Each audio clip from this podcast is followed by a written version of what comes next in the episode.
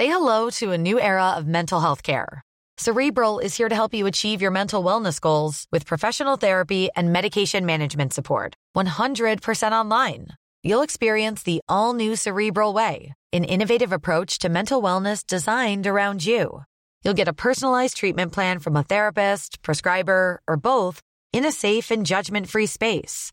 Your cerebral therapist or prescriber will outline a customized plan with clear milestones along the way so you can get to feeling your best. With Cerebral, you're not alone in your mental health journey.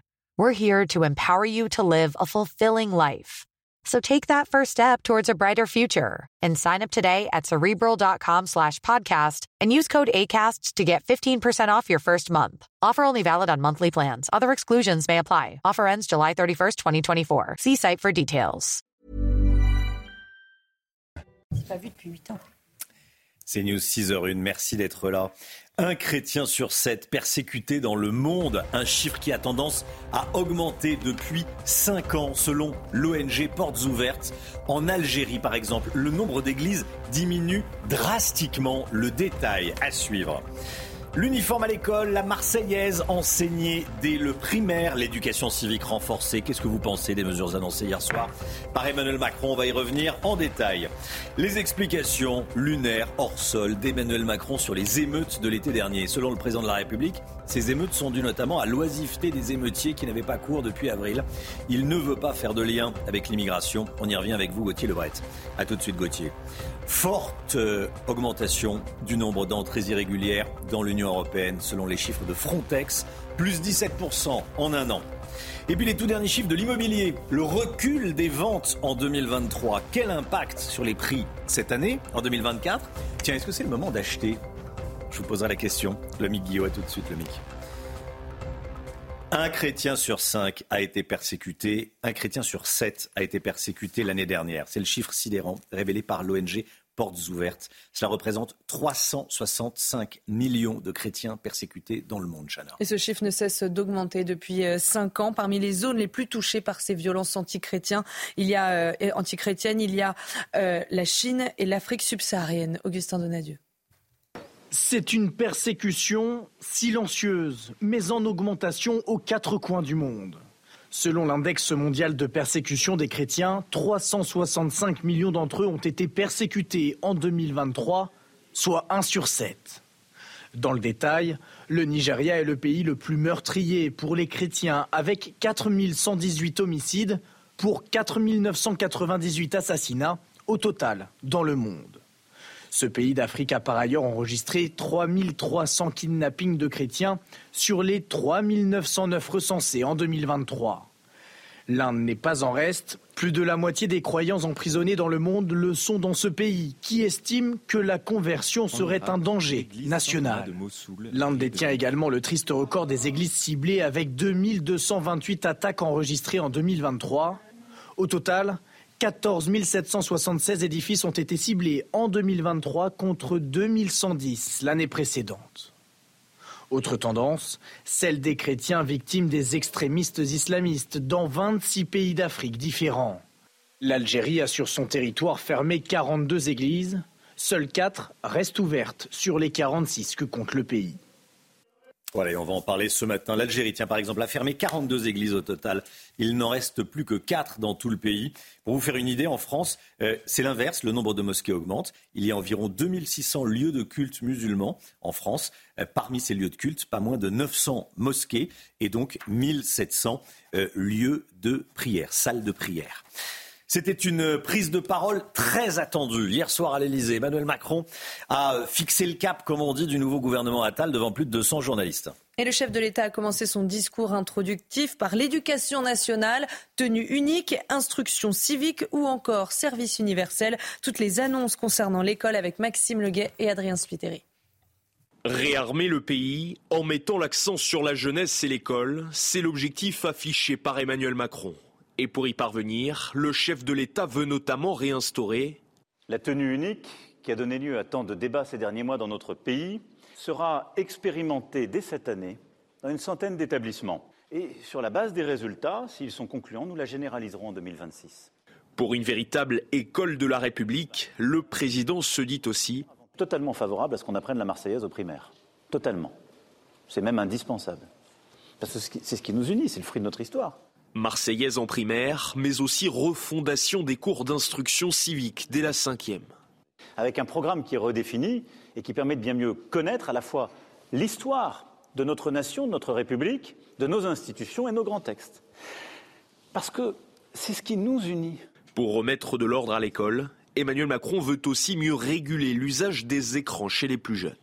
Passer du temps devant un écran et accéder à l'information très jeune, sans avoir des repères, sans savoir comment hiérarchiser l'information, la classifier, avoir des bases, ça donne un rapport à la vérité, à la contre-vérité, qui est une vraie, un vrai sujet pour nos démocraties.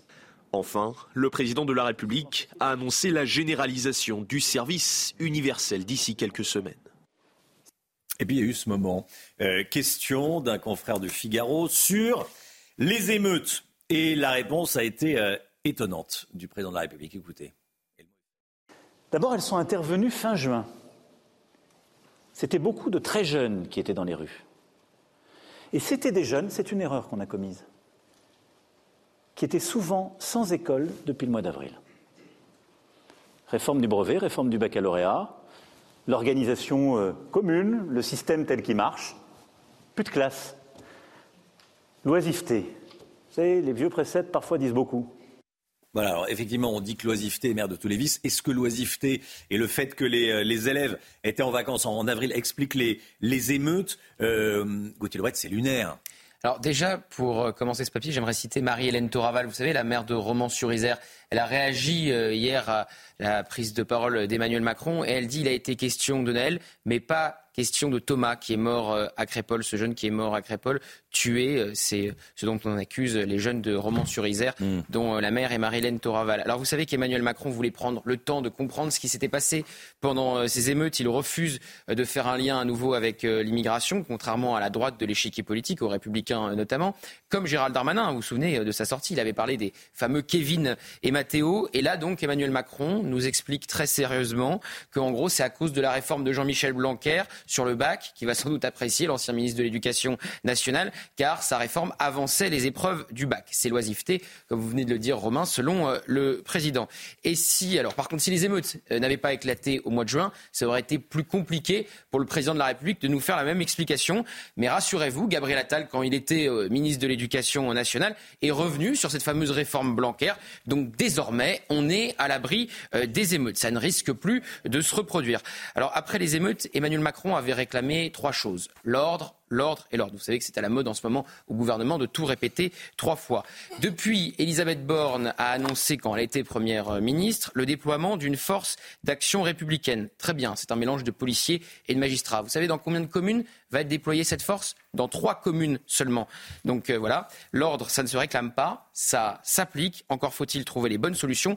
Mais pour cela, il faut d'abord un bon diagnostic. Voilà, et le diagnostic est, pas là. C'est pas de l'oisiveté des élèves, qu'on euh, vole, qu'on euh, euh, qu'on pille, qu'on agresse, qu'on brûle des commissariats. Ça n'a strictement rien à voir. Strictement rien à voir. Quand, quand, les élèves ont du temps libre, il y en a certains qui vont jouer au tennis, qui vont aider les autres, qui voilà. Donc, à mon sens, ça n'a strictement rien à voir. Qu'est-ce que vous en pensez Une pensée pour Jean-Michel Blanquer ce matin. Une pensée pour Jean-Michel Blanquer, oui. Ah, ça, c'est effectivement le C'est lui la réforme du bac. C'est vrai, bien sûr, bien sûr. Éric Ciotti réagit à ce qui a été dit hier soir. Emmanuel Macron annonçait ce soir un grand rendez-vous avec la nation. Il ne fut rien. Une nouvelle fois, il promet monts et merveilles. Une seule question se pose qui est président depuis 2017 Bon, réaction de Jordan Bardella, président du RN. Emmanuel Macron commente. Il enchaîne les numéros dans lesquels il se veut le beau parleur du déclin français. Ses interventions se répètent sans que les Français ne voient de changement dans leur quotidien. Le nombre, d'entrées illégales dans l'Union européenne atteint des records, Chana. Oui, selon Frontex, l'année dernière, on constate une augmentation de 17% par rapport à 2022. Quelles sont les nationalités les plus représentées et quelles routes de migration sont les plus fréquentées? On fait le point avec Michael Dos Santos et Adrien Spiteri. C'est un record depuis 2016. Selon Frontex, 380 000 personnes sont entrées illégalement dans l'Union européenne en 2023, soit une hausse de 17% sur un an. Parmi les nationalités les plus représentées, les Syriens arrivent en tête. À eux seuls, ils représentent 100 000 passages, environ un migrant sur trois. Suivent les Guinéens et les Afghans. Pour franchir les frontières, la route de Méditerranée centrale de la Libye vers l'Italie est la plus empruntée par les migrants. Ils étaient 41% en 2023. Les deux autres routes de migration les plus fréquentées sont celles des Balkans occidentaux, puis celle de la Méditerranée orientale, dont le point de départ se trouve en Turquie. Dernière donnée significative fournie par Frontex, les migrants sont majoritairement des hommes. Les femmes et les enfants ne représentent environ que 20%. Voilà, et on sera en direct des Canaries avec Eric Tegner, directeur de la rédaction de Livre Noir, à 6h45 pour parler euh, d'immigration et de ce qui a été dit hier soir par le président de la République. Ou pas dit d'ailleurs, ou pas dit sur l'immigration. Le procès des trois policiers impliqués dans l'affaire Théo. Hier, deux d'entre eux ont été entendus. Aujourd'hui, c'est le policier, auteur du coup de matraque, qui sera appelé à la barre. Je rappelle que ce geste a blessé Théo euh, au rectum de façon irréversible. Il encourt jusqu'à 15 ans de prison. Noémie Schulz suit ce procès pour CNews.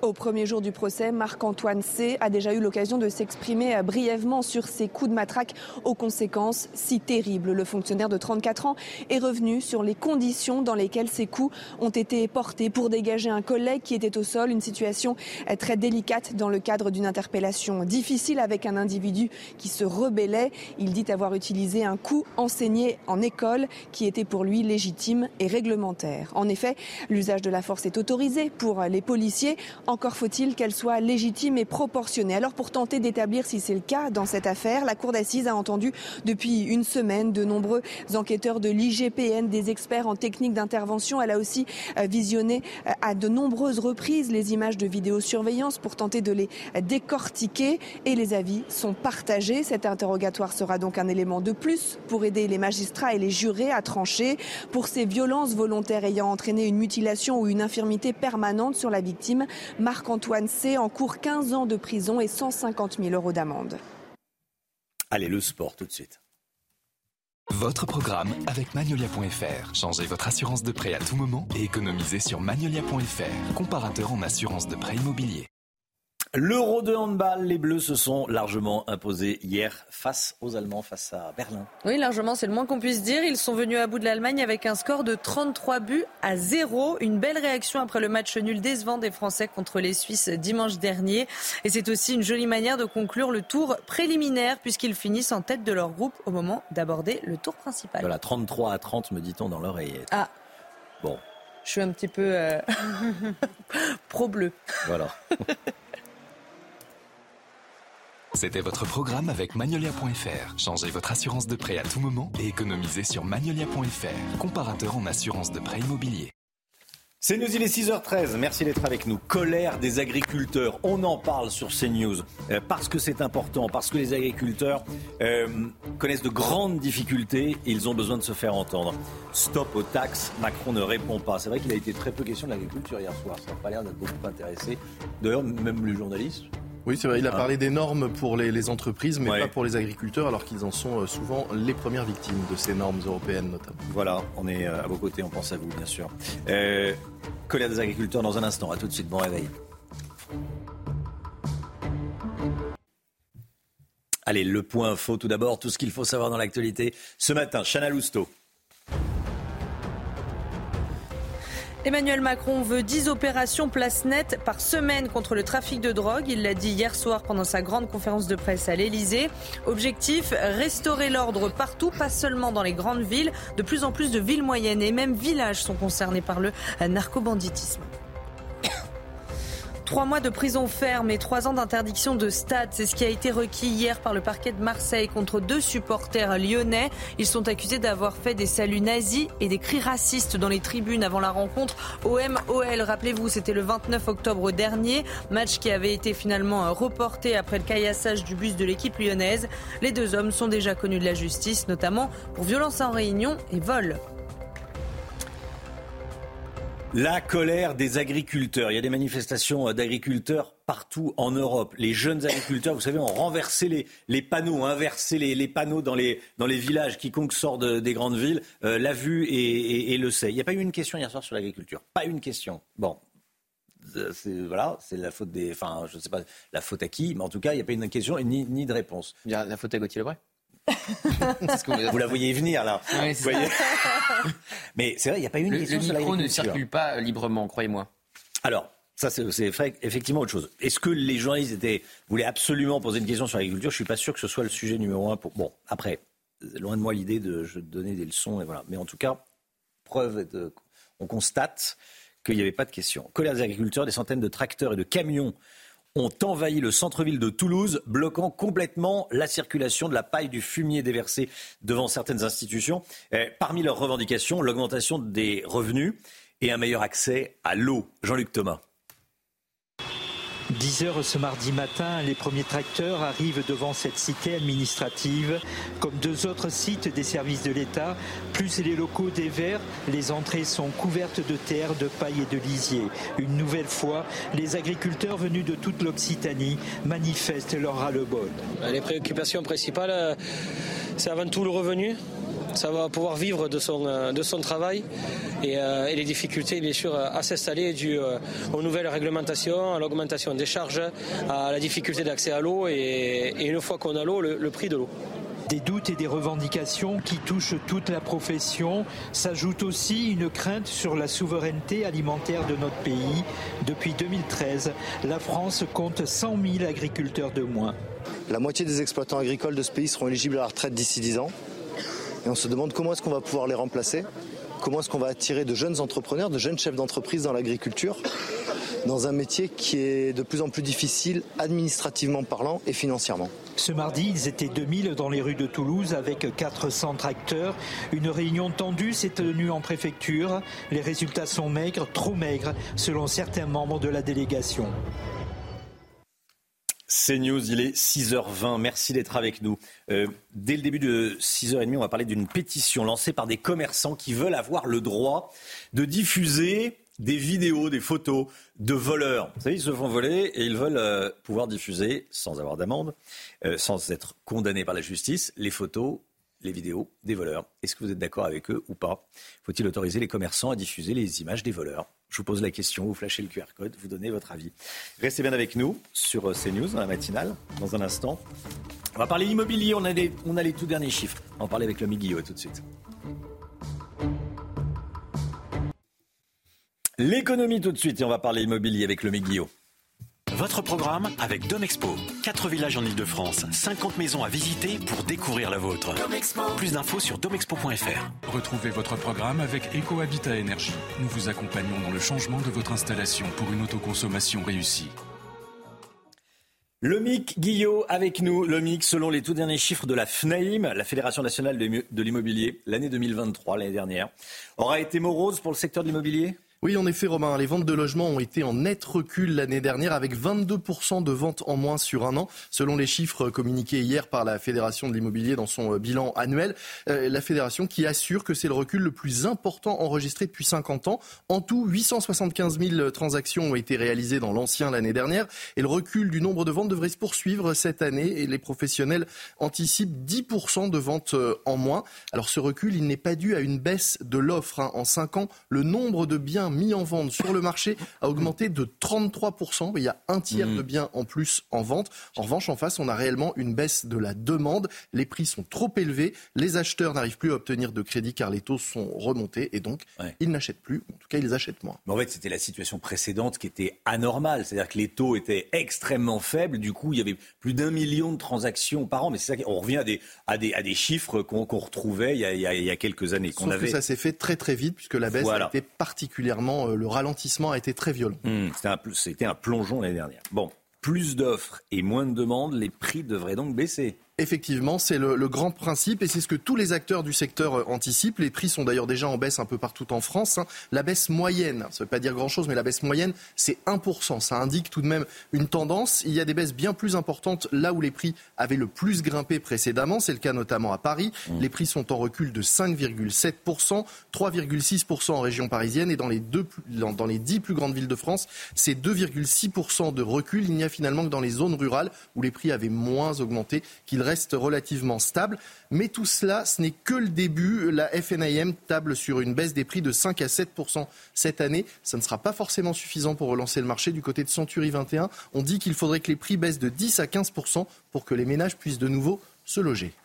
Lomi, qu'est-ce qui se passe du côté des, emprunts? Eh bien, avec la hausse des taux, la capacité d'emprunt des, Français a fondu. En remboursant 1000 euros par mois pendant 20 ans, on pouvait emprunter 216 000 euros en janvier 2022. Désormais, c'est seulement 162 000 euros. C'est 54 000 euros de moins. Hein, oui, c'est colossal comme baisse de pouvoir d'achat. Alors, la bonne nouvelle, c'est que cette année, les taux devraient rester stables. On espère qu'ils vont rester autour de 4 Des taux stables et une baisse des prix en vue, ça devrait tout de même ramener les acheteurs sur le marché. C'était votre programme avec EcoHabitat Énergie. Nous vous accompagnons dans le changement de votre ancienne installation pour une autoconsommation réussie. C'était votre programme avec Domexpo. 4 villages en Ile-de-France, 50 maisons à visiter pour découvrir la vôtre. Plus d'infos sur domexpo.fr.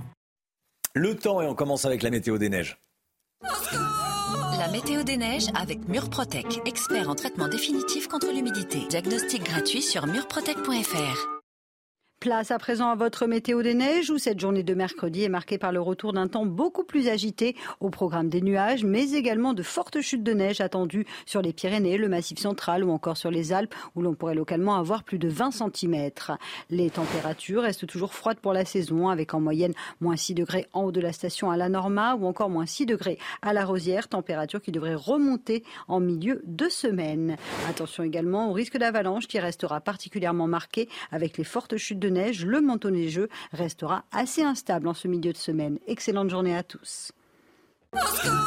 C'était la météo des neiges avec Murprotec, expert en traitement définitif contre l'humidité. Diagnostic gratuit sur murprotec.fr. Le temps, Alexandra Blanc, il va encore être question de, neige. Et de La météo avec plombier.com, plombier.com.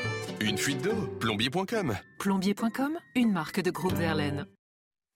Attention aux pluies verglaçantes sur les routes, Alexandra. Oui, avec 38 départements placés sous surveillance sur les régions du Nord, avec d'une part la neige, principalement en allant vers les Hauts-de-France ou encore la Normandie, mais également euh, les pluies verglaçantes, un phénomène dont on vous parle assez peu, hein, puisque c'est assez rare d'avoir des pluies verglaçantes. Mais regardez cette nuit euh, du côté de Montbéliard, avec donc ces pluies qui gèlent instantanément au sol. Alors concrètement, comment expliquer ce phénomène de pluie euh, verglaçante, phénomène extrêmement dangereux? C'est d'ailleurs beaucoup plus dangereux que la neige. Alors concrètement, en altitude, il fait en moyenne moins 4 degrés. Donc c'est de la neige. Il faut savoir que petit à petit, la pluie redescend, cette neige redescend et va rencontrer un nez chaud, un front un peu plus chaud. Et donc la neige se transforme en pluie. Elle redescend petit à petit en direction des habitations et en redescendant, elle se heurte à des sols glacés, des sols où il y a en moyenne entre moins 1 et 0 degrés. Donc Conséquence, la pluie neige instantanément au sol. C'est pour ça que l'on parle de pluie verglaçante. La pluie donc neige euh, glace vraiment instantanément et donc conséquence, les rues se transforment en véritable patinoire. C'est donc un phénomène extrêmement dangereux, beaucoup plus dangereux que la neige que l'on voit au sol. On est un peu plus prudent et donc les pluies verglaçantes ont tendance un petit peu à surprendre les automobilistes. Soyez donc bien prudents ce matin avec des pluies verglaçantes principalement entre le sud de la Bretagne, le bassin parisien ou encore le Doubs et le Jura, comme on le voyait sur les images euh, du côté de Montbéliard. Et puis, on va retrouver ce soir sur les régions euh, du Nord, ce matin, mais également euh, tout au long de cette journée de lundi, de la neige, principalement entre la Normandie, les Hauts-de-France ou encore les Ardennes, où l'on attend localement jusqu'à 15 cm de neige entre l'île, Amiens ou encore du côté de Rouen. On aura 2 à 5 cm sur la région parisienne. Et puis, on retrouvera également un temps assez mitigé sur les deux tiers du pays, notamment entre le centre et la côte d'Azur. Les températures, grand écart ce matin. Regardez, 15 degrés pour le Pays Basque ou encore pour le Bordelais contre moins 6 degrés euh, du côté euh, de Nancy. Donc température vraiment contrastée. Dans l'après-midi, la douceur gagne également le centre du pays avec en moyenne 14 degrés à Orléans contre seulement 3 degrés euh, du côté de Paris. Il y a seulement 130 km d'écart entre Paris et Orléans et donc conséquence, la douceur va se maintenir sur le centre et en remontant au nord de la Seine, on va retrouver des températures hivernales. Rejoindre le mouvement de la rénovation énergétique. C'était la météo avec Groupe Verlaine pour devenir franchisé dans les énergies renouvelables. Groupe Verlaine. C'est News, il est 6h30. Vous regardez la matinale. Faut-il accorder le droit aux commerçants de diffuser les photos et vidéos des voleurs? Un commerçant d'Amiens lance une pétition. Il sera avec nous à 8h30. Emmanuel Macron s'en prend au Rassemblement national, qu'il qualifie de parti du mensonge. Pourquoi s'en prend-il au RN Gauthier Lebret avec nous. À tout de suite, Gauthier. Emmanuel Macron qui veut que le travail paye plus. Très bien. Une fois qu'on a dit ça, qu'est-ce que ça signifie exactement? Le Guillot, explication. À tout de suite, le Mick. Et puis Frontex annonce que les entrées irrégulières dans l'Union européenne atteignent des chiffres records en 2023. Ces euh, migrants passent notamment par l'archipel espagnol des Canaries. On va en parler avec Eric Tegner, directeur de la rédaction de Livre Noir, qui est en direct des, des Canaries. Il sera avec nous à 6h45. Une pétition donc pour que les commerçants puissent diffuser le visage des voleurs. C'est l'initiative de Jérôme Jean, commerçant d'Amiens, qui veut que la peur, je cite, change de camp, Chana. Il a été victime d'un vol à l'étalage il y a un an et avait décidé de publier les images de caméras de surveillance de son magasin, ce pourquoi il risque une lourde amende, une situation qui doit changer selon lui. Grégory Petitjean. Ces images de vidéosurveillance datent d'il y a un an. Des scènes de vol à l'étalage diffusées à l'époque sur les réseaux sociaux pour tenter de retrouver les voleurs. Douze mois après, le propriétaire du magasin republie ces images comme un cri d'alarme. Grâce à la diffusion de ces images, eh bien, on a pu identifier un véhicule, on a pu identifier un auteur, mais malheureusement, un an plus tard, pas d'information de la police ou très peu, et puis alors aucune de la justice. je ne sais pas où en est cette histoire. Alors que la procédure a été transmise au parquet, les auteurs des faits sévissent toujours à Amiens et dans les Hauts-de-France, selon le propriétaire du magasin. Ils continuent de voler, et ce sont bien les mêmes que ceux qui sont venus chez moi. Je peux vous assurer qu'après la diffusion des images, quasiment tous les jours, je savais où ils étaient. Et c'est moi qui prévenais la police en leur disant ils sont là, ils ont fait ça. Et, j'ai encore des, messages de commerçants qui me disent eh ben voilà, ils sont passés chez nous, ils ont tenté de piquer des pantalons, des pulls, euh, il y en a marre. Avec son collectif Ralvol qu'il préside, ce commerçant a lancé hier soir une pétition pour demander à légaliser la diffusion des visages des voleurs. Un commerçant qui diffuse des images risque un an de prison et 45 000 euros d'amende. Eh bien, aujourd'hui, il faut qu'on fasse plus peur aux voleurs qu'on ne fait peur aujourd'hui aux commerçants. Selon le ministère de l'Intérieur, les vols à l'étalage ont augmenté de 14% en 2022. Voilà, qu'est-ce que vous en pensez? Tiens, est-ce que vous seriez prêt à voter cette, euh, euh, à voter cette pétition, à signer cette pétition? Et euh, faut-il autoriser les commerçants à diffuser les images des voleurs? Vous flashez le QR code, vous enregistrez une vidéo et vous passez à l'antenne. 7h30, 8h30. Hein, la, la matinale de CNews, la seule matinale à vous donner la parole. Alors, profitez-en. 7h30 et 8h30. Haro contre le Rassemblement national qui serait, je cite, un parti du mensonge. Emmanuel Macron a ciblé le parti de Marine Le Pen et Jordan Bardella à quelques mois des européennes. C'était évidemment hier soir lors de la conférence de presse. On écoute tout d'abord. C'est le parti du mensonge et ça le continue de l'être. C'est le parti qui a le programme qu'il a complètement piqué à l'extrême gauche. C'est le parti qui continue à vous expliquer que la retraite à 60 ans est possible, sans vous expliquer comment la financer. Parti qui vous explique qu'il faut augmenter le SMIC, sans vous expliquer comment ça ne désindustrialisera pas le pays. C'est le parti qui continue de vous expliquer des choses impossibles sur le plan économique et social pour affaiblir. Bon, euh, Gauthier Lebret, on sent que la, que l'élection européenne approche. Hein. Oui, alors il renvoie, vous avez vu, dos à dos, euh, en gros, la France insoumise et le Rassemblement national sur le programme économique. C'est pas ce qu'il a dit de plus faux pendant euh, cette conférence de presse. Alors effectivement, on sent que les européennes approchent, surtout qu'il y a 10 points d'écart entre euh, la liste de Jordan Bardella et celle menée par on ne sait qui, puisque ça devait être Stéphane Séjourné. Il est devenu ministre des Affaires étrangères. Il y en a quand même un qui tient la corde, c'est l'ancien porte-parole du gouvernement, l'ancien ministre de la Santé, Olivier Véran. Alors, il y a euh, effectivement la perspective de cet échec pour euh, Emmanuel Macron euh, à la fin, au début du mois de juin, le 9 juin prochain, et puis à la fin de son quinquennat. Si dans trois ans et demi, il laisse les clés, c'est la question qui lui a été posée hier, de l'Elysée à Marine Le Pen. Et là, vous avez deux réactions possibles du président de la République. Oui, c'est un échec personnel, c'est-à-dire qu'il n'a pas été capable de répondre aux attentes des Français, et du coup, ils essayent ce qu'ils n'ont jamais essayé, à savoir le RN. Il y a une autre réaction possible du président de la République, on verra dans trois ans et demi si ça arrive, c'est de dire moi je l'ai battu deux fois, Marine Le Pen. D'ailleurs, il l'a rappelé hier. Et on verra qui euh, sera le candidat macroniste, Édouard Philippe, euh, Gabriel Attal. Il pourra dire euh, lui n'a pas été capable de le battre alors que de la battre alors que moi je l'ai battu deux fois. Alors la question est c'est est-ce que ce genre de sorties peuvent affaiblir le Rassemblement national c'est franchement pas sûr. Ça serait plutôt des résultats sur le pouvoir d'achat, alors qu'on attend une hausse sur le prix de l'électricité, vous le savez. Une lutte contre l'immigration euh, clandestine. Il n'est jamais question d'ailleurs de baisser l'immigration euh, légale. Hein. Il a parlé de l'immigration euh, clandestine hier, Emmanuel Macron, jamais de l'immigration légale. Et puis, on n'a pas entendu des mesures pour mmh. lutter contre l'insécurité. Son gouvernement se dispute d'ailleurs toujours pour savoir si c'est une réalité ou un sentiment. Merci Gauthier. Vous étiez dans la salle hier soir, hein, parce que CNews était en force hier soir. Euh, il, y avait, euh, il y avait vous, il y avait Florian Tardif, il y avait Laurence Ferrari, Sonia Mabrouk, Olivier Benkemoun, euh, Tom, Thomas Baudet. En, quelques mots, quelle était l'ambiance dans la, dans la salle, l'atmosphère Eh bien, Laurence Ferrari a réveillé tout le monde avec une question percutante. sur l'éducation Sur l'éducation. tout le monde n'avait pas le droit de poser autant de questions. Il faut, ça dépend du média dans auquel vous appartenez. Il y a une autre chaîne qui a eu trois questions quand d'autres n'en ont eu qu'une. Donc voilà, sinon l'ambiance, euh, l'ambiance, vous savez, dans ces cas-là, c'est vous posez une question, puis le président, euh, il fait la réponse qu'il veut et vous ne pouvez pas le relancer. donc il est libre de dire absolument euh, ce qu'il veut et on ne peut pas vraiment le mettre face à ces contradictions. Mm. J'aurais bien aimé poser une question sur les obligations de quitter le territoire. Il y a quelques années, il promettait d'atteindre les 100%, on n'est même pas à 10. Ça, ça ferait par exemple baisser le Rassemblement national si on augmentait le nombre de QTF réalisés, plutôt que de traiter tel ou tel mm. parti du mensonge. On avait l'impression qu'il faisait professeur derrière son bureau avec la, classe devant. Alors les journalistes ne sont pas, sont pas des, élèves, il y avait le professeur sur son estrade euh, tout seul. Ah bah de fait, hein, c'est le président de la République. Ah vous vous levez quand il arrive, et puis oui, effectivement. Ça, c'est normal. C'est normal. ah oui, c'est le minimum. Ça, c'est le minimum. C'est le respect. Euh. Emmanuel Macron, qui a fait euh, quelques annonces sur le plan économique. Lomique Guillot, mhm. déjà sur le pouvoir d'achat, qu'est-ce qu'on en retient?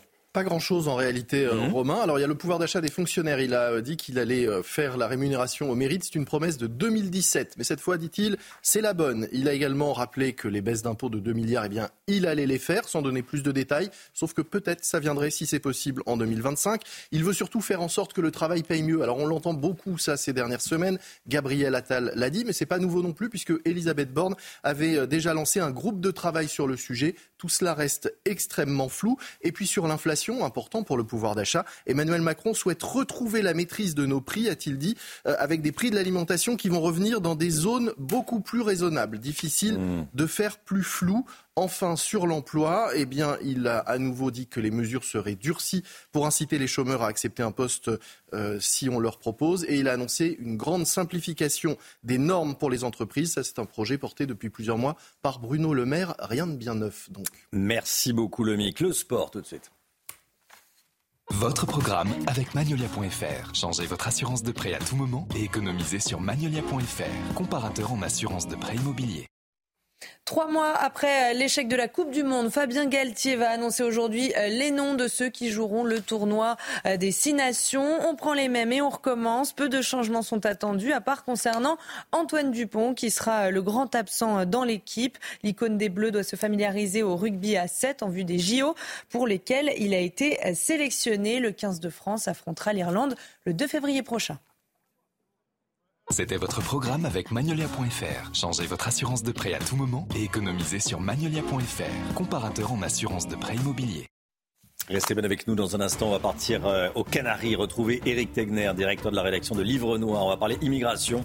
Des centaines de, migrants euh, débarquent chaque jour aux, Canaries. On va parler immigration avec les, derniers chiffres. Euh, et, on va parler de ce qu'a dit Emmanuel Macron, ou pas dit d'ailleurs, sur la, la lutte contre l'immigration irrégulière hier soir. A tout de suite.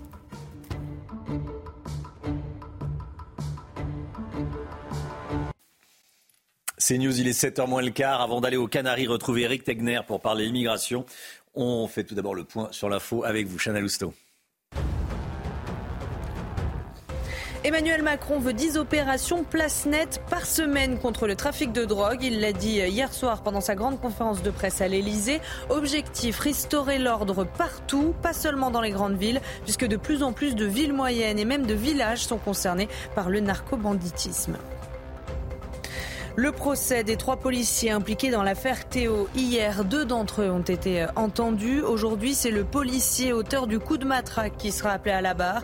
Il encourt jusqu'à 15 ans de prison. Je rappelle que son geste a blessé Théo au rectum de façon irréversible. Et puis ce chiffre, un chrétien sur sept a été persécuté l'année dernière. C'est ce que révèle euh, l'ONG Portes Ouvertes. Cela représente 365 millions de personnes dans le monde et ce chiffre ne cesse d'augmenter depuis cinq ans. Parmi les zones les plus touchées par ces violences, il y a la Chine et l'Afrique subsaharienne. C'est très très important. L'Algérie, par exemple, sur, euh, l'information que vous venez de donner, euh, Chana, l'Algérie, par exemple, a fermé les portes de 42 églises. Mm. Hein. Euh, L'Algérie qui ferme des églises. On en parlera, ça sera l'ouverture du journal de, 7 heures. Et on va en parler beaucoup ce matin dans, la matinale. Éric Tegner avec nous. Bonjour Éric Tegner, directeur de la rédaction de Livre Noir en direct des Canaries. Merci d'être euh, merci d'être là. On va parler immigration. Euh, D'ailleurs, Emmanuel Macron a pas dit grand-chose sur l'immigration euh, hier soir. Je voulais vous entendre. Vous déjà sur sur la, la, conférence de presse du président de la République, vous avez été déçu par par le fait qu'il n'a pas été beaucoup question d'immigration? Oui, j'étais déçu, même surpris, parce qu'en fait, la seule question qu'il y a eu, c'était celle euh, où il a pu parler notamment des émeutes en disant que bah, il n'y avait pas de lien avec l'immigration, mais il n'a pas du tout parlé de cette question de l'immigration clandestine. Mmh. Également, je m'attendais quand même à ce qu'il puisse parler des questions européennes, notamment du pacte asile-immigration, hein, dont il se vante euh, avoir euh, fait un accord au mois de décembre dernier, qui justement va acter la répartition des différents clandestins euh, que je peux voir arriver ici aux Canaries absolument tous les jours sur le territoire européen, donc sur le territoire français. Donc j'étais assez surpris qu'il n'en parle absolument pas de cette question des, des flux entrants.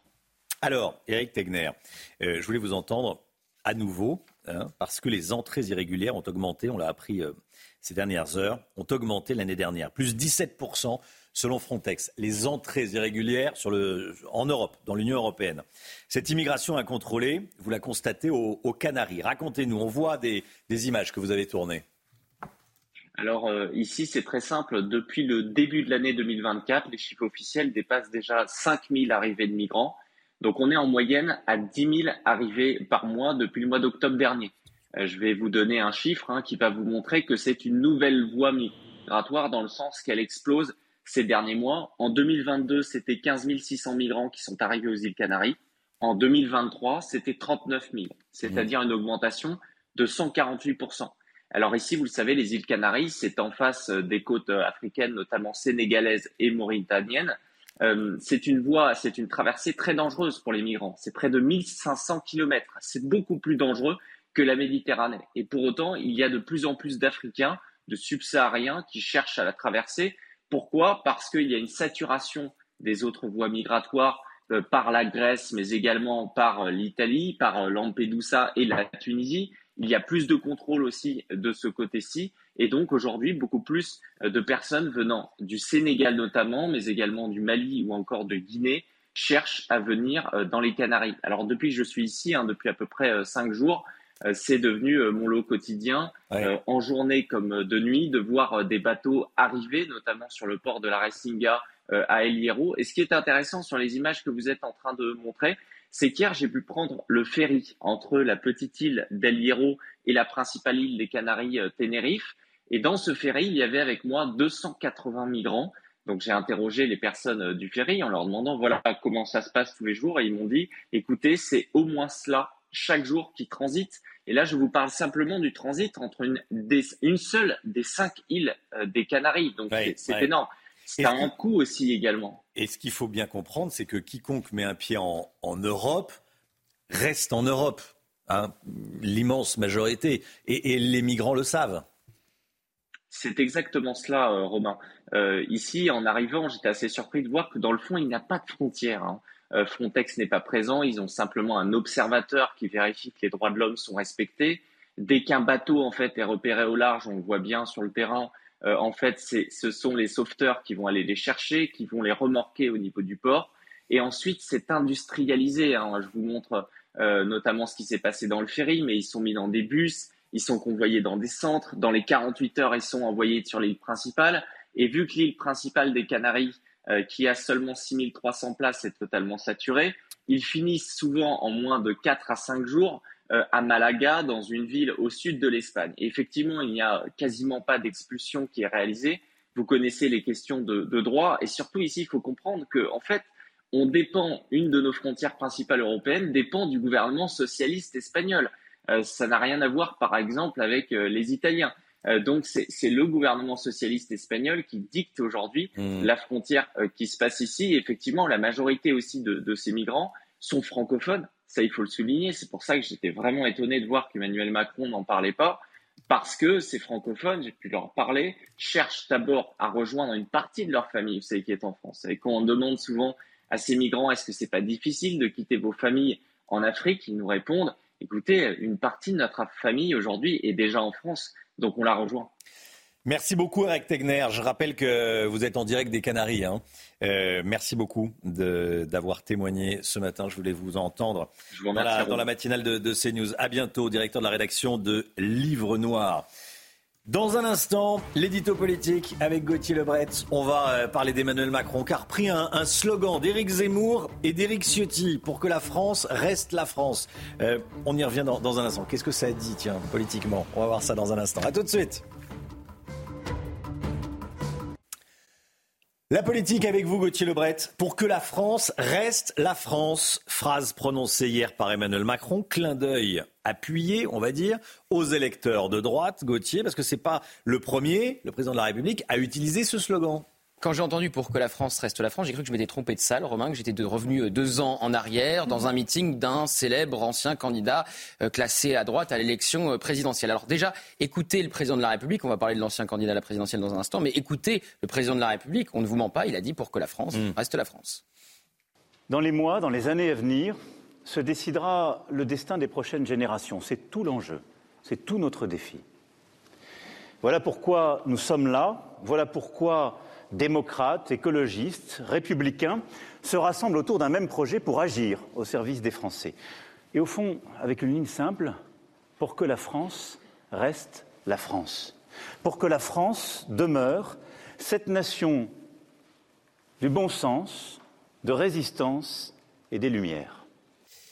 Alors l'ancien candidat à la présidentielle, c'est évidemment euh, Éric Zemmour. On va voir son euh, affiche de euh, campagne de la dernière présidentielle avec ce slogan en grand pour que la France reste la France. Slogan qu'il avait lui-même repris à Éric Ciotti quand il était candidat à la primaire de la droite pour que la France reste la France. Et pareil, le Rassemblement national, il y a plusieurs années en arrière, avait aussi utilisé ce slogan pour que la France reste la France. Alors Éric Ciotti hier a réagi, le patron DLR, et s'est félicité de voir son slogan réutilisé par Emmanuel Macron, le président reprend mon slogan de la primaire de 2021. Espérons que cette prise de conscience aboutisse à des actes. Les propositions des Républicains sont sur la table et sont les seules capables d'enrayer le déclin de notre pays. Alors évidemment, j'ai toujours une passion pour les archives. Je ne résiste pas à vous montrer le tweet de Renaud euh, Muselier, qui était chez les Républicains, puis qui est passé à Renaissance. Voilà un choix des mots qui en dit long, puisqu'il réagissait à l'époque à l'affiche de campagne d'Éric Zemmour. L'ambiguïté et la dérive politique jusqu'au slogan de campagne, quand l'original et la copie se confondent. Impossible de distinguer Ciotti et Zemmour. Alors il y a ceux qui ont le droit d'utiliser ce slogan. c'est le vieux tweet de Muselier. Exactement, c'est une archive, comme je le disais. Il y a ceux qui ont le droit d'utiliser ce slogan, comme Emmanuel Macron, parce que Renaud Muselier va pas refaire ce tweet. Et puis il y a ceux qui n'ont pas le droit, comme Éric Zemmour et Éric Ciotti. Alors l'entourage du président de la République explique cette euh, sortie, cette phrase d'Emmanuel Macron. Oui, alors son entourage me confiait euh, hier, après euh, la conférence de presse du président, nous, on ajoute du bon sens, les lumières, c'est ça la différence. Je cite, les lumières, ce n'est pas Zemmour. Sarkozy avait déjà utilisé l'expression en 2018. Fin de citation. Alors c'est évidemment pas innocent, c'est pour envoyer très clairement un message aux électeurs de droite. D'ailleurs, les mots utilisés, audace, efficacité, action, pour un retour de l'autorité. À l'école, on va apprendre, rendez-vous compte, la Marseillaise au primaire. On va tester l'uniforme dans une centaine d'établissements. Pourquoi pas généraliser le service national universel? C'est tellement de droite que ça fait peur, franchement. De quoi effrayer le grand quotidien, euh, quotidien de gauche ce matin, qui titre ce matin Vieille France. Quoi qu'il arrive, Gauthier, ce ne sont que des mots. Alors exactement. Ce sont que des slogans, des mots. Exactement. Emmanuel Macron se paye de mots hmm. par euh, des nominations, Rachida Dati, Catherine Vautrin, et des euh, grandes phrases. Il envoie des signaux aux électeurs de droite avant euh, les européennes. Mais en même temps, c'est le président qui promet 100% des OQTF réalisés. On est à 10%. En même temps, c'est le président qui vous explique que les émeutes ont éclaté en raison de la réforme de Jean-Michel Blanquer qui a avancé les épreuves du bac. En même temps, c'est le président qui espère que le Conseil constitutionnel censurera les points les plus à droite de la loi immigration. On nous dit sans cesse qu'il a retourné la table. Hier, celle devant laquelle il a fait sa conférence de presse est restée bien à l'endroit. Merci Gauthier. Oui, ce sont des sacrés signaux aux électeurs de droite. Hein. Même des appels de phare, là. C'est, euh, hein. oui, dans le verbe, dans le verbe et dans l'affichage du gouvernement, effectivement. Bon, 8h10, euh, Catherine Vautrin, ministre du Travail, de la Santé et des Solidarités, sera l'invitée de la matinale, l'invitée de Sonia Mabrouk. Grande interview. Catherine Vautrin, invitée de Sonia Mabrouk sur CNews et sur Europe 1. Allez, le temps tout de suite. Alexandra Blanc. La météo avec plombier.com, plombier.com. Une fuite d'eau, plombier.com. Plombier.com, une marque de groupe Verlaine.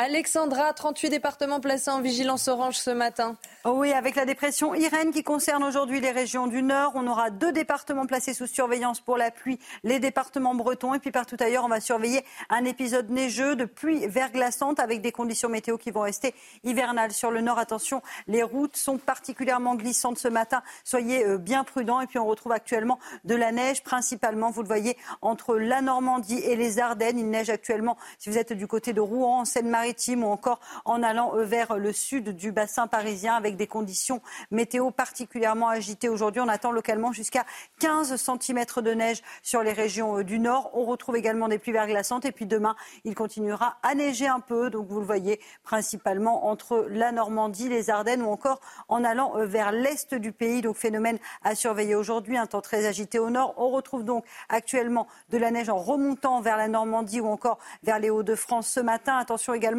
aux pluies verglaçantes un petit peu plus au sud sur cette bande. Vous le voyez entre la Manche, le bassin parisien ou encore l'est du pays, de la, euh, des, pluies verglaçantes pardon, du côté de Montbéliard ou encore autour de 4 heures du matin sur le bassin parisien. Attention, c'est un phénomène météo extrêmement dangereux puisque les routes se transforment en quelques secondes en véritable patinoire. C'est vraiment le fait marquant avec ces pluies verglaçantes. Et puis sur le nord, quelques flocons de neige, notamment entre la région lilloise et Amiens. Dans l'après-midi, toujours de la neige sur les régions du nord avec ce front qui va rester stationnaire et donc conséquence, les cumuls de neige seront donc assez importants, un peu à l'image de 2018 où nous avions eu localement une quinzaine de centimètres de neige vers les Hauts-de-France. On retrouvera également de la neige sur le bassin parisien. On attend par exemple en Ile-de-France entre 2 et 5 centimètres de neige entre ce soir et euh, demain matin. On retrouve également un temps variable dans le sud avec de la neige au pied des Pyrénées et de la pluie entre la Corse, la Côte d'Azur ou encore en allant vers Lyon et Clermont-Ferrand. Les températures grand écart, vraiment un grand écart assez impressionnant. 15 degrés ce matin pour le Pays Basque ou pour le Bordelais contre moins 6 degrés euh, du côté euh, de Nancy. Et dans l'après-midi, grand écart qui se poursuit avec des températures qui resteront très douces sur le centre, 14 à Lyon ou encore à Orléans contre seulement 3 degrés à Paris. Vraiment le grand écart des températures aujourd'hui. Rejoindre le mouvement de la rénovation énergétique. C'était la météo avec Groupe Verlaine. Pour devenir franchisé dans les énergies renouvelables. Groupe Verlaine. C'est News, il est 7 heures. Merci d'être avec nous. Vous regardez la matinale. Un chrétien sur 7 est persécuté dans le monde. 1 sur 7. Un chiffre qui a tendance à augmenter depuis 5 ans selon l'ONG Portes Ouvertes. En Algérie, par exemple, le nombre d'églises diminue drastiquement. 40 églises fermées ces dernières années, on en parle ce matin. L'uniforme à l'école, la Marseillaise enseignée dès le primaire, l'éducation civique renforcée. Que pensez-vous des mesures pour l'école, annoncé hier soir par Emmanuel Macron. On va en parler avec vous, Guilhem Carayon, porte-parole des Républicains. Merci d'être là et à tout de suite.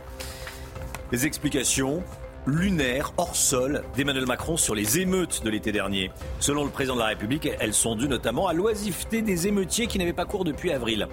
Il ne veut pas par ailleurs faire de lien avec l'immigration. On y revient avec vous, Gauthier Lebret. A tout de suite, Gauthier. Et puis la région de Netivot en Israël a été hier la cible d'une cinquantaine de roquettes tirées par le Hamas. Le Hamas qui est donc encore très actif dans la bande de Gaza. On rejoindra notre envoyé spécial en Israël, Jérôme Rampenou, avec Olivier Gangloff. A tout de suite.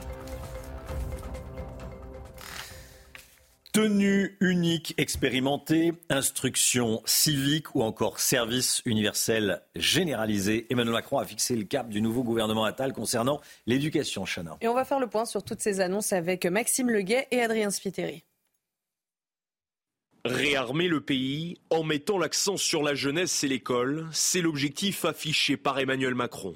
Et pour y parvenir, le chef de l'État veut notamment réinstaurer la tenue unique qui a donné lieu à tant de débats ces derniers mois dans notre pays sera expérimentée dès cette année dans une centaine d'établissements. Et sur la base des résultats, s'ils sont concluants, nous la généraliserons en 2026.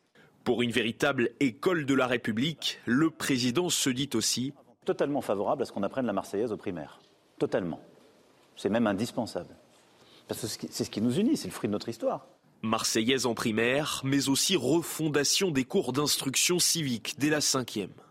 Avec un programme qui est redéfini et qui permet de bien mieux connaître à la fois l'histoire de notre nation, de notre République, de nos institutions et nos grands textes. Parce que c'est ce qui nous unit. Pour remettre de l'ordre à l'école, Emmanuel Macron veut aussi mieux réguler l'usage des écrans chez les plus jeunes.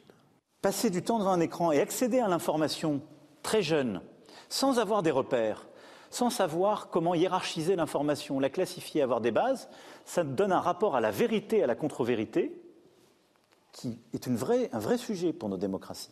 Enfin, le président de la République a annoncé la généralisation du service universel d'ici quelques semaines. Et puis, il y a eu ce moment sur lequel on va revenir ce matin, sur lequel on revient. Le moment euh, sur les émeutes. le président de la République est, interrogé sur les émeutes. Quelles leçons en avez-vous euh, tirées Six mois après, voici la réponse. D'abord, elles sont intervenues fin juin. C'était beaucoup de très jeunes qui étaient dans les rues. Et c'était des jeunes, c'est une erreur qu'on a commise, qui étaient souvent sans école depuis le mois d'avril réforme du brevet, réforme du baccalauréat, l'organisation euh, commune, le système tel qu'il marche, plus de classe, l'oisiveté. Vous savez, les vieux préceptes parfois disent beaucoup. mais les émeutes ne peuvent pas s'expliquer par le fait que certains élèves étaient euh, sans classe à partir du mois d'avril. Euh, c'est pas vrai, c'est pas vrai. Euh, Tout le monde n'utilise pas son temps libre, effectivement, aller euh, brûler des voitures, piller des magasins. Il y en a qui vont euh, jouer au tennis, aider les autres, s'inscrire dans une, dans une association, que sais-je.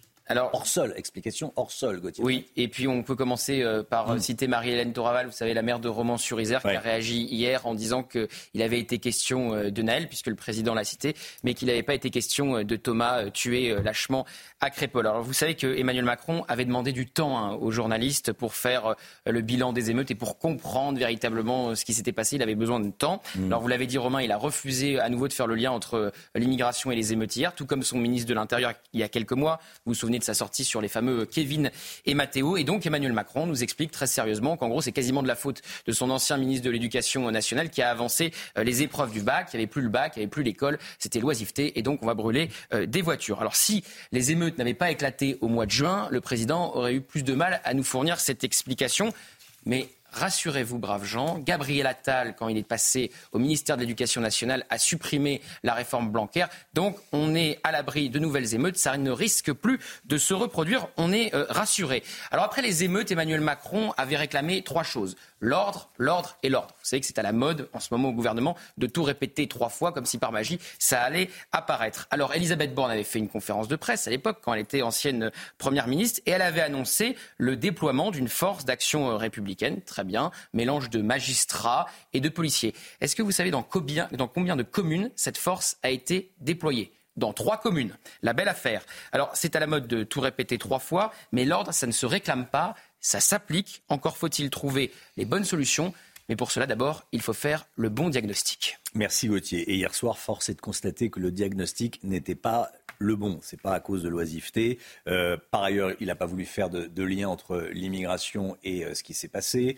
Euh, la République a tremblé hein, pendant les émeutes. Hein. C'est pas, c'était pas mm. juste quelques quelques feux de poubelle. C'est pas ça. C'est la fin des fameux 100 jours en plus, si vous. Et c'est la fin des fameux 100 jours. Bref, on va on va continuer à en, en parler bien sûr. Un chrétien sur sept persécuté l'année dernière dans le monde. C'est le chiffre inquiétant s'il en est révélé par l'ONG Portes Ouvertes. Cela représente 365 millions de chrétiens persécutés à travers la planète, Chana. Et ce chiffre ne cesse d'augmenter depuis 5 euh, ans. Parmi les zones les plus touchées par ces violences, il y a la Chine et l'Afrique subsaharienne. Augustin Donadieu. C'est une persécution silencieuse, mais en augmentation aux quatre coins du monde.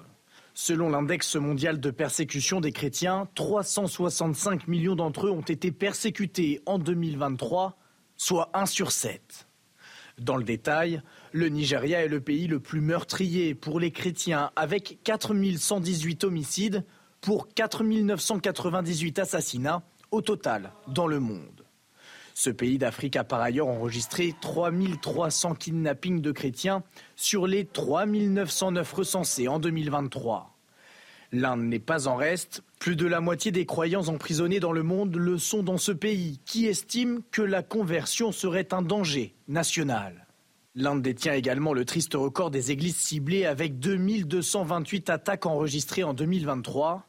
Au total, 14 776 édifices ont été ciblés en 2023 contre 2110 l'année précédente. Voilà, et l'Algérie a fermé 42 églises au total ces dernières années. Il n'en reste plus que 4 dans tout le pays. Euh, pour vous faire une idée, en France, c'est l'inverse. Le nombre de mosquées augmente. Il y a environ 2600 lieux de culte musulmans en France. Euh, parmi eux, pas moins de 900 mosquées et donc 1700 euh, salles de prière. On va continuer à en parler ce matin. La guerre entre Israël et le Hamas. Malgré l'avancée de l'armée israélienne dans la bande de Gaza, le Hamas reste très actif. Et on rejoint tout de suite nos envoyés spéciaux en Israël, Jérôme Rampenou et Olivier Gangloff. Jérôme, bonjour, vous êtes à Tel Aviv. Hier, le Hamas a tiré des roquettes sur la région de Netivot, au sud d'Israël. Oui, effectivement, vous le disiez, le Hamas reste très actif euh, depuis la bande de Gaza. Hier, une cinquantaine de roquettes ont été tirées hein, sur la région de Netivot. Alors, une grande partie a été interceptée par le dôme de fer, mais certaines ont réussi finalement à passer à travers, sont tombées, comme on a pu le constater avec Olivier Gangloff. On en a vu une qui est tombée à Netivot sur un commerce en plein centre de la ville. Heureusement, il n'y a eu aucun blessé, mais des dégâts euh, très importants. Elle a touché le mur de ce commerce en l'éventrant complètement. Donc vous le voyez, le Hamas est toujours très actif. Les systèmes d'observation de Tzal ont remarqué qu'au milieu de la semaine, des tirs qui avaient euh, visé leurs soldats sur place avaient été tirés depuis l'hôpital Nasser de Ranunès, en plein cœur de la bande de Gaza. Euh, précise qu'ils utilisent comme ça depuis déjà des semaines les hôpitaux, en utilisant ainsi la population comme bouclier humain. Et alors concernant les otages, vous le savez, il manque toujours 134 otages, toujours prisonniers dans la bande de Gaza. Hier soir, Tsahal a confirmé la mort des deux otages qui avaient été annoncés euh, par le Hamas quelques jours plus tôt en disant qu'ils avaient été tués par des tirs de, de, de, Hier soir, l'armée israélienne a précisé qu'ils étaient effectivement bien morts, mais tués par le Hamas. Merci Jérôme, Jérôme Rampenou, euh, en direct de, de Tel Aviv avec Olivier Gangloff. Merci à tous les deux. Le sport tout de suite. Votre programme avec Magnolia.fr. Changez votre assurance de prêt à tout moment et économisez sur Magnolia.fr, comparateur en assurance de prêt immobilier. L'euro de handball, Chana, les Bleus se sont imposés hier face à l'Allemagne. Oui, ils sont venus à bout des Allemands euh, avec un score de 33 buts à 30. Une belle réaction après le match nul décevant des Français contre les Suisses dimanche dernier. Et c'est aussi une jolie manière de conclure le tour préliminaire puisqu'ils finissent en tête de leur groupe au moment euh, d'aborder le tour principal. C'était votre programme avec Magnolia.fr. Changez votre assurance de prêt à tout moment et économisez sur Magnolia.fr, comparateur en assurance de prêt immobilier. La conférence de presse d'Emmanuel Macron, qu'est-ce que vous en avez euh, pensé? Est-ce que vous l'avez regardé déjà? Tiens, je vous pose la question. Euh, ce matin, on va en parler avec vous, Guillaume Carayon. Bonjour. Bonjour. Euh, porte-parole des Républicains. On va parler également des chrétiens persécutés dans le monde. Je trouve ça affolant, inquiétant, injuste. On va en parler également avec vous. Et puis on va parler euh, des émeutes, ce constat, cette justification lunaire du président de la République. Voilà, beaucoup de sujets avec vous dans un instant. C'est News, il est 7h13. Tout d'abord, le point info avec Chanel Housteau. Emmanuel Macron veut 10 opérations place nette par semaine contre le trafic de drogue. Il l'a dit hier soir pendant sa conférence de presse à l'Elysée. Objectif, restaurer l'ordre partout, pas seulement dans les grandes villes. De plus en plus de villes moyennes et même de villages sont concernés par le narcobanditisme. Et puis 36 départements en vigilance orange par Météo France, tous dans le nord du pays. Euh, la dépression Irène apporte de la neige, mais surtout des pluies verglaçantes ce matin. Un phénomène extrêmement dangereux pour les automobilistes. La circulation des poids lourds est interdite à certains endroits et il est fortement conseillé de ralentir. Guilhem Carayon, président des Jeunes Républicains et porte-parole des Républicains, merci d'être là. Bonjour. Bonjour Guilhem, merci d'être avec nous. Euh, Guilhem Carayon, je voudrais vous entendre tout d'abord sur cette information qui me frappe ce matin. 365 millions de chrétiens persécutés à travers la planète. Un sur sept, euh, un chrétien sur sept persécuté à travers le monde. Chiffre en hausse par rapport à 2022 selon l'ONG Portes Ouvertes. Et on apprend notamment euh, que l'Algérie a fermé 42 églises. Alors, euh, il y a en France, en parallèle, c'est intéressant de comparer, 2600 lieux de culte musulmans. Euh, qu'est-ce que ça dit selon vous? Déjà, je suis heureux que vous en parliez parce qu'on n'en parle qu'ici. On n'en parle pas sur les autres chaînes de télévision. Il y a un chrétien sur sept, vous l'avez dit, qui euh, est persécuté dans le monde, notamment en Orient, euh, notamment en Afrique subsaharienne. Et puis en France, les actes antichrétiens et les actes antisémites augmentent de manière exponentielle. Et on n'en parle jamais. Donc c'est une bonne chose qu'on en parle. Maintenant, il faut que nos dirigeants s'en rendent compte et agissent pour les chrétiens dans le monde entier. Il y a eu effectivement des, des massacres au Nigeria pendant la période de Noël pas un mot dans les médias. On en a parlé sur CNews, mais, mais très peu. Euh, sur les, les, lieux de culte qui ouvrent et qui ferment euh, de chaque côté de la, de la Méditerranée, est-ce qu'on pourrait imaginer une réciprocité ou euh, bah, déjà, moi j'aimerais. Moi j'ai un territoire rural, le Tarn, où il y a des églises qui sont à l'abandon et on a l'impression que nos dirigeants l'oublient. C'est le patrimoine français. la France est un hmm. pays chrétien, est un pays judéo-chrétien et on a tendance à oublier ce qui font nos traditions, ce qui font notre héritage, ce qui font notre culture commune. Et je pense que nos dirigeants aujourd'hui, s'il y a un fossé qui s'est creusé avec les élites, c'est aussi parce qu'ils ne défendent pas l'enracinement. Et les gens dans notre pays se sont enracinés. Allez, on va euh, parler maintenant de la conférence de presse d'Emmanuel Macron hier soir. Bon, qu'est-ce que vous avez retenu déjà? Bah, Comme d'habitude, il parle comme la droite, il agit comme la gauche. Euh, sur le constat, il est assez euh, habile, Emmanuel Macron, c'est-à-dire qu'il dit des choses que partagent 90% des Français. Mais sur les mesures concrètes qu'on attendait depuis des mois, parce que ce grand rendez-vous avec la nation avait été annoncé déjà il y a longtemps, on a euh, la généralisation du SNU, d'accord? On a les cours de théâtre obligatoires au collège. On a le, changement du mode de scrutin à Paris, à Lyon, à Marseille. Ça, c'est très bien. Ça va plutôt dans le bon sens. Mais est-ce que mmh. concrètement, ça va changer la vie des Français? Sur la question du pouvoir d'achat, pas de concret, rien. Alors qu'il y a des factures d'électricité qui vont augmenter de 10% le 1er février 2024. On a 10 millions de personnes qui vivent sous le seuil de pauvreté. On a 4 millions de mal logés. On a 330 000 sans-abri.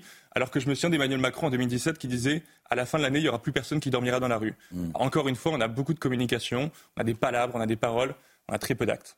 Parole, parole, c'est la chanson de, Dalida et, de Delon. Euh, il y a eu cette explication lunaire, à mon sens, des, émeutes. Le président de la République a expliqué qu'elles étaient dues à l'oisiveté des, élèves. C'est-à-dire que comme ils avaient plus cours depuis avril, bon bah on s'ennuie, du coup on, brûle des commissariats, on pille des, magasins et on, agresse des, et on agresse des, policiers. Euh, quelle est votre réaction?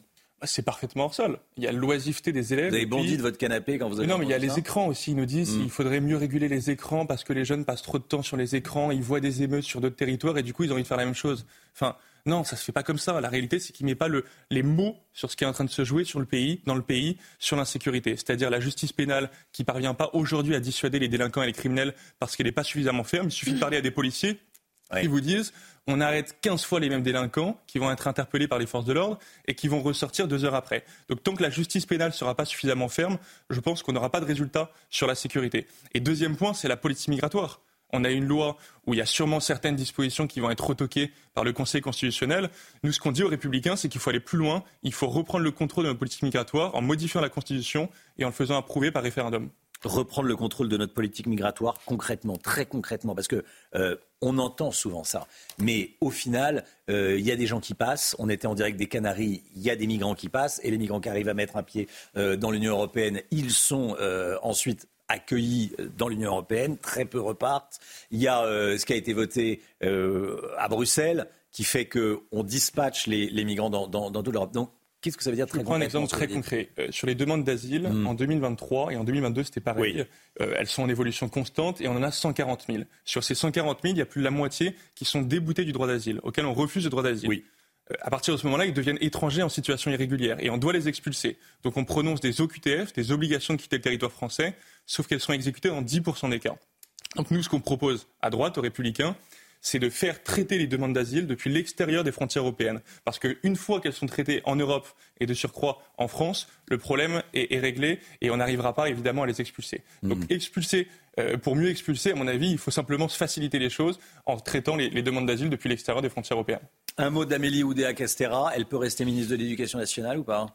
Moi, je n'ai pas été fondamentalement choqué par ses propos. Elle a le droit de hmm. mettre ses enfants à l'école privée. C'est le choix de centaines de milliers de familles dans notre pays elle est parfaitement libre. Ce choix, il est compréhensible. Mais ça traduit autre chose. Ça traduit le déclassement de l'école publique, le fait qu'on a euh, un jeune sur quatre qui ne sait pas lire, écrire, compter correctement en mmh. classe de sixième. Il y a un jeune sur deux qui ne connaît pas à cet âge-là date de la Révolution française. Ça en dit quand même assez long sur le déclassement de l'école publique. C'était d'ailleurs l'objet de la, question de Laurence Ferrari, Gauthier Le Breton. Mm. Vous étiez dans la, dans la salle avec euh, Laurence, avec Sonia Mabrouk. Oui, c'est la première effectivement qui a, qui a, posé la question sur euh, la nouvelle ministre de l'Éducation nationale. Emmanuel Macron a dit que lui-même avait fait des erreurs de communication en parlant des, des illettrés mm. pour les salariés de GAD. Alors il l'a pas cité, mais euh, la France qui n'est rien. Vous savez, dans une guerre, on croise la France qui n'est rien. Ces gens qui ne sont rien. Ces gens qui ne sont rien, voilà, et, ceux qui, et, ceux qui, réussissent.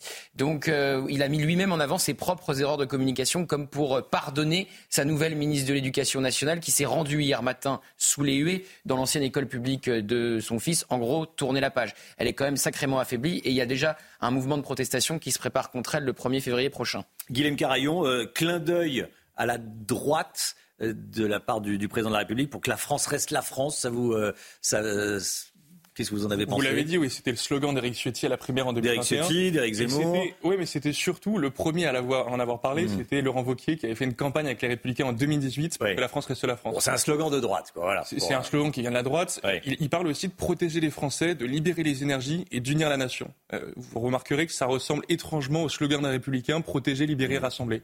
Donc moi j'ai vraiment l'impression d'avoir un président de la République qui fait des effets de com, qui dit on va parler comme la droite parce que les idées de droite sont majoritaires dans le pays, mais dans la réalité, il n'a pas le courage de s'attaquer aux vrais problèmes et notamment à celui de l'insécurité. Guilhem Carayon avec nous ce matin. Merci beaucoup, président des Jeunes LR et porte-parole des Républicains. Merci d'être venu ce matin. 7h21. Dans un instant, l'économie, on va parler de l'industrie frappée par la crise en, mer Rouge. Il y a des pénuries qui apparaissent. À tout de suite. L'économie, le Guillaume. Votre programme avec Domexpo. 4 villages en Ile-de-France, 50 maisons à visiter pour découvrir la vôtre. Plus d'infos sur domexpo.fr. Retrouvez votre programme avec EcoHabitat Énergie. Nous vous accompagnons dans le changement de votre installation pour une autoconsommation réussie alors que les tensions sont vives en mer Rouge, notamment après les frappes militaires des États-Unis contre les rebelles outils au, au, Yémen. Vous nous dites ce matin, Lomic, qu'on observe déjà des conséquences sur l'industrie parce qu'il faut expliquer que par la mer Rouge transite 10% du commerce mondial. 12% même, 12 euh, Romain, par la mer Rouge, puis le, canal de Suez. C'est 25 euh, 000 bateaux chaque année, 70 par jour, donc 12% du, du, commerce maritime mondial. Autant dire qu'un blocus à cet endroit-là a des répercussions importantes sur tous les échanges. Et c'est ce qui se passe actuellement avec euh, l'escalade militaire dans la zone. 90% des porte-containers évitent désormais cette zone et du coup, bah, certaines livraisons n'arrivent plus ou sont retardées parce que les navires doivent changer de chemin. Ils passent par le cap de Bonne-Espérance en Afrique du Sud. Ça rallonge le trajet d'une à deux semaines selon les, navires et leur vitesse. Ah alors, quels sont les secteurs touchés? Eh bien, les premiers industriels touchés sont les constructeurs automobiles. Tesla a annoncé la suspension de la production de véhicules électriques dans son usine allemande entre le 29 janvier et le 11 février parce que, tout simplement, certains composants ne sont pas livrés. De même pour Volvo, à qui il manque des boîtes de vitesse. Là, c'est son usine belge qui a été mise à l'arrêt. Michelin également est concerné. Quatre usines sont à l'arrêt pour Michelin en Espagne en raison de retard dans la livraison de matières premières. On peut également citer Ikea qui euh, subit des retards de livraison en provenance d'Asie. Chaque jour de blocage coûte de 6 à 10 millions de, milliards de dollars pardon, au commerce mondial. Voilà, les images qu'on a vues hein, de prise d'assaut d'un d'un navire sont des images de propagande hein, des, euh, des, outils, c'est important de le, préciser. Il y a, d'autres conséquences sur l'économie, Lomic? Oui, les navires qui empruntent le canal de Suez, eh bien, ils payent une sorte de, droit de péage, de droit de passage à l'Égypte. C'est loin d'être négligeable. C'est jusqu'à 700 000 dollars pour un navire hors négociation. Depuis le, le début de la crise, les recettes de l'Égypte ont déjà fondu de 40 ça a donc un, gros trou dans le, budget. Le conflit a aussi des conséquences pour la France, hein, parce que les livraisons vers la Réunion sont extrêmement perturbées en ce moment. Or, à la Réunion, 95% du fret arrive par voie maritime et 73% passe par le canal de Suez. Le préfet de la Réunion s'en inquiète. Il a même organisé une réunion avec les acteurs économiques pour anticiper et prendre des mesures face à un blocage. Enfin, heureusement, on peut citer aussi le cas du gaz euh, naturel euh, liquéfié, le GNL. Là, pour l'instant, pas de conséquences sur les prix. 3% du gaz euh, passe, des importations françaises passent par le canal de Suez, mais on a d'autres sources d'approvisionnement. Donc là, heureusement, pas d'inquiétude à avoir pour l'instant. C'était votre programme avec EcoHabitat Énergie. Nous vous accompagnons dans le changement de votre ancienne installation pour une autoconsommation réussie. C'était votre programme avec Domexpo. 4 villages en Ile-de-France, 50 maisons à visiter pour découvrir la vôtre. Plus d'infos sur domexpo.fr. Allez, le temps et on commence avec la météo des neiges. La météo des neiges avec Murprotec, expert en traitement définitif contre l'humidité. Diagnostic gratuit sur murprotec.fr. Place à présent à votre météo des neiges où cette journée de mercredi est marquée par le retour d'un temps beaucoup plus agité au programme des nuages, mais également de fortes chutes de neige attendues sur les Pyrénées, le Massif central ou encore sur les Alpes où l'on pourrait localement avoir plus de 20 cm. Les températures restent toujours froides pour la saison avec en moyenne moins 6 degrés en haut de la station à la Norma ou encore moins 6 degrés à la Rosière, température qui devrait remonter en milieu de semaine. Attention également au risque d'avalanche qui restera particulièrement marqué avec les fortes chutes de neige, le manteau neigeux restera assez instable en ce milieu de semaine. Excellente journée à tous. C'était la météo des neiges avec Murprotec, expert en traitement définitif contre l'humidité. Diagnostic gratuit sur murprotec.fr. Le temps, Alexandra Blanc. La météo avec plombier.com, plombier.com. Une fuite d'eau, plombier.com. Plombier.com, une marque de groupe Verlaine.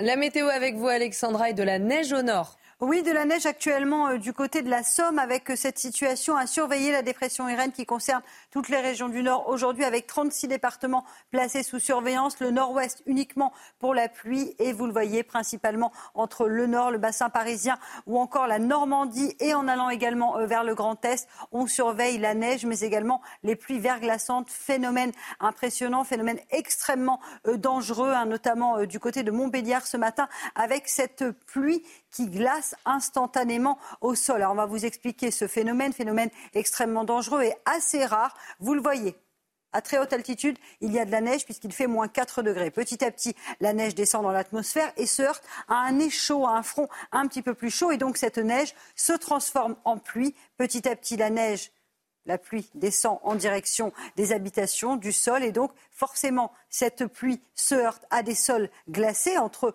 moins 2 et 0 degrés, et donc conséquence, la pluie gèle instantanément. C'est instantané, et donc conséquence, les routes se transforment en véritable patinoire. Voilà le phénomène des pluies verglaçantes. C'est un phénomène extrêmement dangereux et forcément, on n'a pas trop l'habitude et on se retrouve face à un mur de glace. Donc soyez bien prudents puisque les routes sont particulièrement glissantes aujourd'hui avec donc 36 départements placés sous surveillance. On retrouve ce matin des pluies verglaçantes entre le bassin parisien, le nord-ouest ou encore en allant vers le Grand Est. On vous a montré des images de Montbéliard et sur les régions du nord, on retrouve de la pluie. Au moment où je vous parle, c'est le département de la Somme qui est donc concerné par la neige, notamment du côté d'Amiens, où l'on va avoir en moyenne entre 10 et 15 cm de neige entre ce matin et demain matin, donc en 24 heures. Dans l'après-midi, très peu d'évolution. Le front va stagner sur les régions du nord. Localement, 10 à 15 cm de neige entre la Normandie, les Hauts-de-France, la Picardie ou encore le bassin parisien où l'on attend en moyenne entre 2 et 5 cm de neige. On retrouvera également de la pluie entre le sud et les régions centrales. Côté température, c'est le grand écart et c'est d'ailleurs ce conflit de masse d'air qui provoque ces chutes de neige sur les régions du nord. Grande douceur dans le sud, 15 à Bordeaux, 15 à Biarritz, contre localement moins 6 degrés euh, du côté de Nancy. Et dans l'après-midi, les températures resteront contrastées. 14 degrés à Orléans contre seulement 3 degrés à Paris, c'est-à-dire que vous avez 11 degrés d'écart et seulement 130 km séparent les deux villes. Donc c'est pour vous montrer à quel point le contraste sera bien présent. Vous aurez 0 degré à Lille contre localement des températures printanières dans le sud-ouest, 20 degrés à Biarritz cet après-midi. Rejoindre le mouvement de la rénovation énergétique. C'était la météo avec Groupe Verlaine pour devenir franchisé dans les énergies renouvelables. Groupe Verlaine. C'est News, il est 7h30.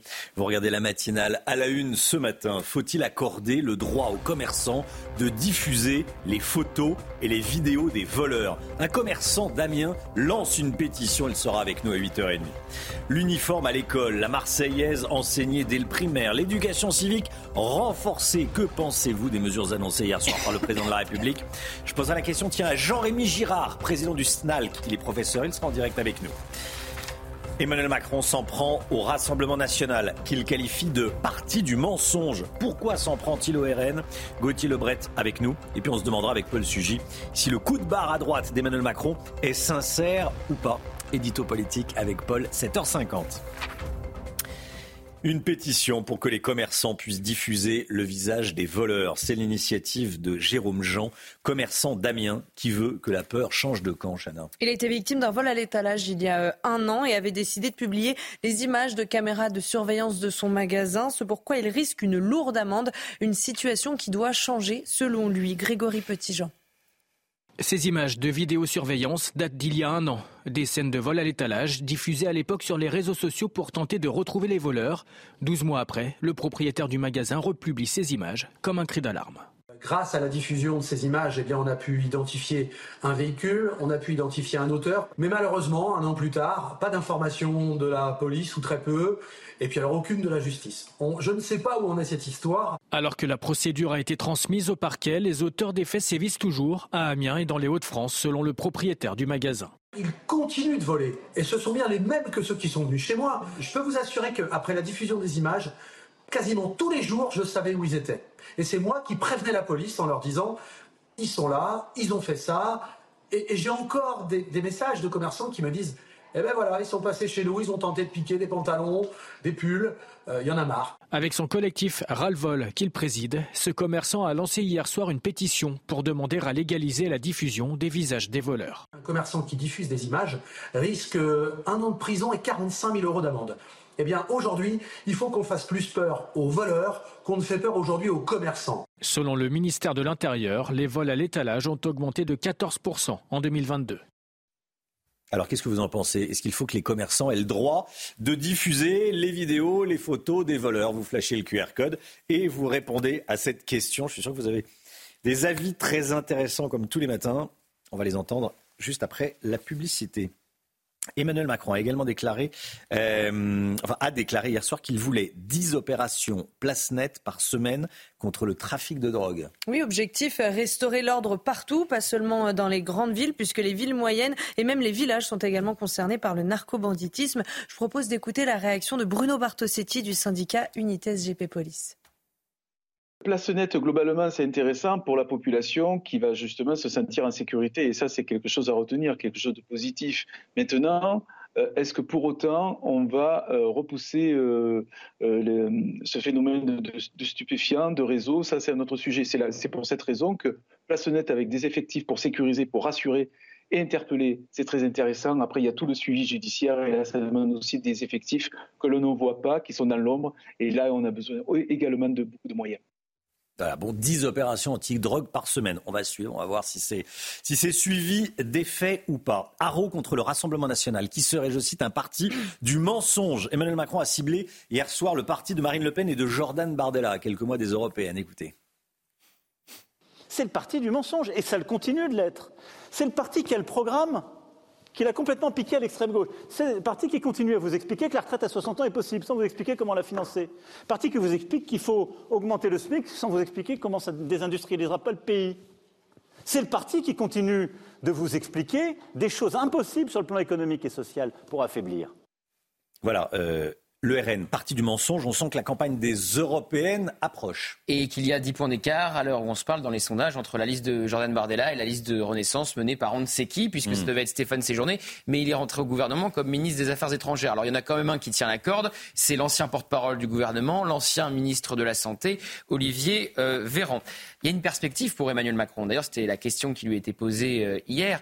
Que va-t-il se passer s'il laisse les clés pour lui à Marine Le Pen dans trois ans et demi à. Alors il y a deux possibilités pour le président comme réaction. Évidemment, c'est euh, un échec cuisant. Il n'a pas réussi à répondre aux attentes euh, des Français. Et c'est pour ça qu'il teste quelque chose qu'ils n'ont jamais testé, à savoir le Rassemblement national. On verra dans trois ans et demi. Il y a une autre réaction qui serait euh, possible. C'est qu'Emmanuel Macron, d'ailleurs, il l'a redit hier, a battu deux fois Marine Le Pen. Donc il pourra dire que celui qui lui a succédé comme le représentant macroniste, que ce soit Édouard Philippe ou Gabriel Attal, n'aura pas réussi à faire ce que lui a fait deux fois. Alors, est-ce que ce genre d'attaque fait véritablement baisser le Rassemblement national.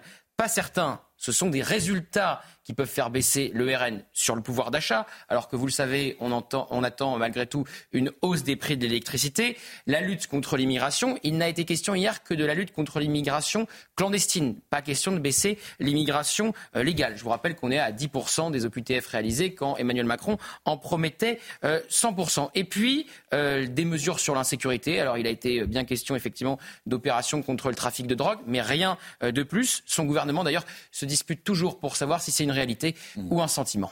Merci beaucoup Gauthier Lebret. Restez bien avec nous dans un instant. On va euh, revenir sur toutes les annonces concernant l'école. Tiens, la tenue unique, qui est le nouveau mot pour parler d'uniforme. Euh, la tenue unique ou l'uniforme. La Marseillaise à l'école. Il y a eu plusieurs annonces. On en parle avec Jean-Rémy Girard, président du SNALC, qui est lui-même professeur bien sûr et qui est déjà connecté avec nous. A tout de suite.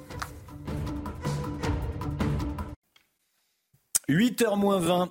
On parle ce matin de ce commerçant Damien qui lance un appel. Il veut que les commerçants aient le droit de diffuser les photos des voleurs. Qu'est-ce que vous en pensez? Je vous pose la question depuis le début de la matinale. Vous flashez le QR code, vous enregistrez votre vidéo. Voici vos réponses. Il faut autoriser euh, la diffusion des images de ces voyous. Je pense qu'il faut effectivement pouvoir permettre aux commerçants de mettre en ligne les photos de leurs euh, voleurs comme d'habitude en France et malheureusement, ce sont les honnêtes gens qui sont pénalisés et les voleurs euh, qui sont remis en liberté ou euh, dont on doit protéger euh, l'intégrité et le droit à l'image. Donc c'est inadmissible. Voilà, il faut que tout ça cesse. Bonjour, bonjour à l'équipe de CNews. Eh ben, pour répondre à votre sondage que vous venez de mettre, je suis pour ma part tout à fait d'accord. Il faut diffuser les images de ces personnes comme ça, peut-être qu'ils ils, comprendront qu'ils doivent se tenir tranquilles euh, et non avoir des comportements comme ils ont. C'est vrai qu'on a l'impression qu'on défend plus les voleurs que les, que les commerçants, que les victimes. Euh, si on se fait, vous allez voir, parce que le, le, commerçant qui fait cette proposition sera avec nous en plateau à, à 8h30. Euh, il a été victime de vol plusieurs fois. Il y a un moment, il ne sait plus quoi faire. Voilà, il ne sait plus quoi faire. Donc, est-ce qu'il euh, faut absolument défendre le droit à l'image des, euh, des, voleurs? J'en suis pas convaincu à titre personnel. Je vois que vous non plus, euh, d'après ce que j'entends ce matin. Il faut mieux défendre les commerçants que les voleurs. Voilà, si on doit choisir l'un ou l'autre, c'est quand même plutôt l'un que l'autre. Voilà, voilà mon, mon, point de vue. on est avec Jean-Rémy Girard, président du SNALC. Bonjour Jean-Rémy Girard, merci d'être là. Bonjour. Bonjour, voilà, vous apparaissez. Je voulais vous entendre évidemment sur toutes les annonces concernant l'école, l'éducation civique renforcée, la Marseillaise, la Marseillaise en primaire.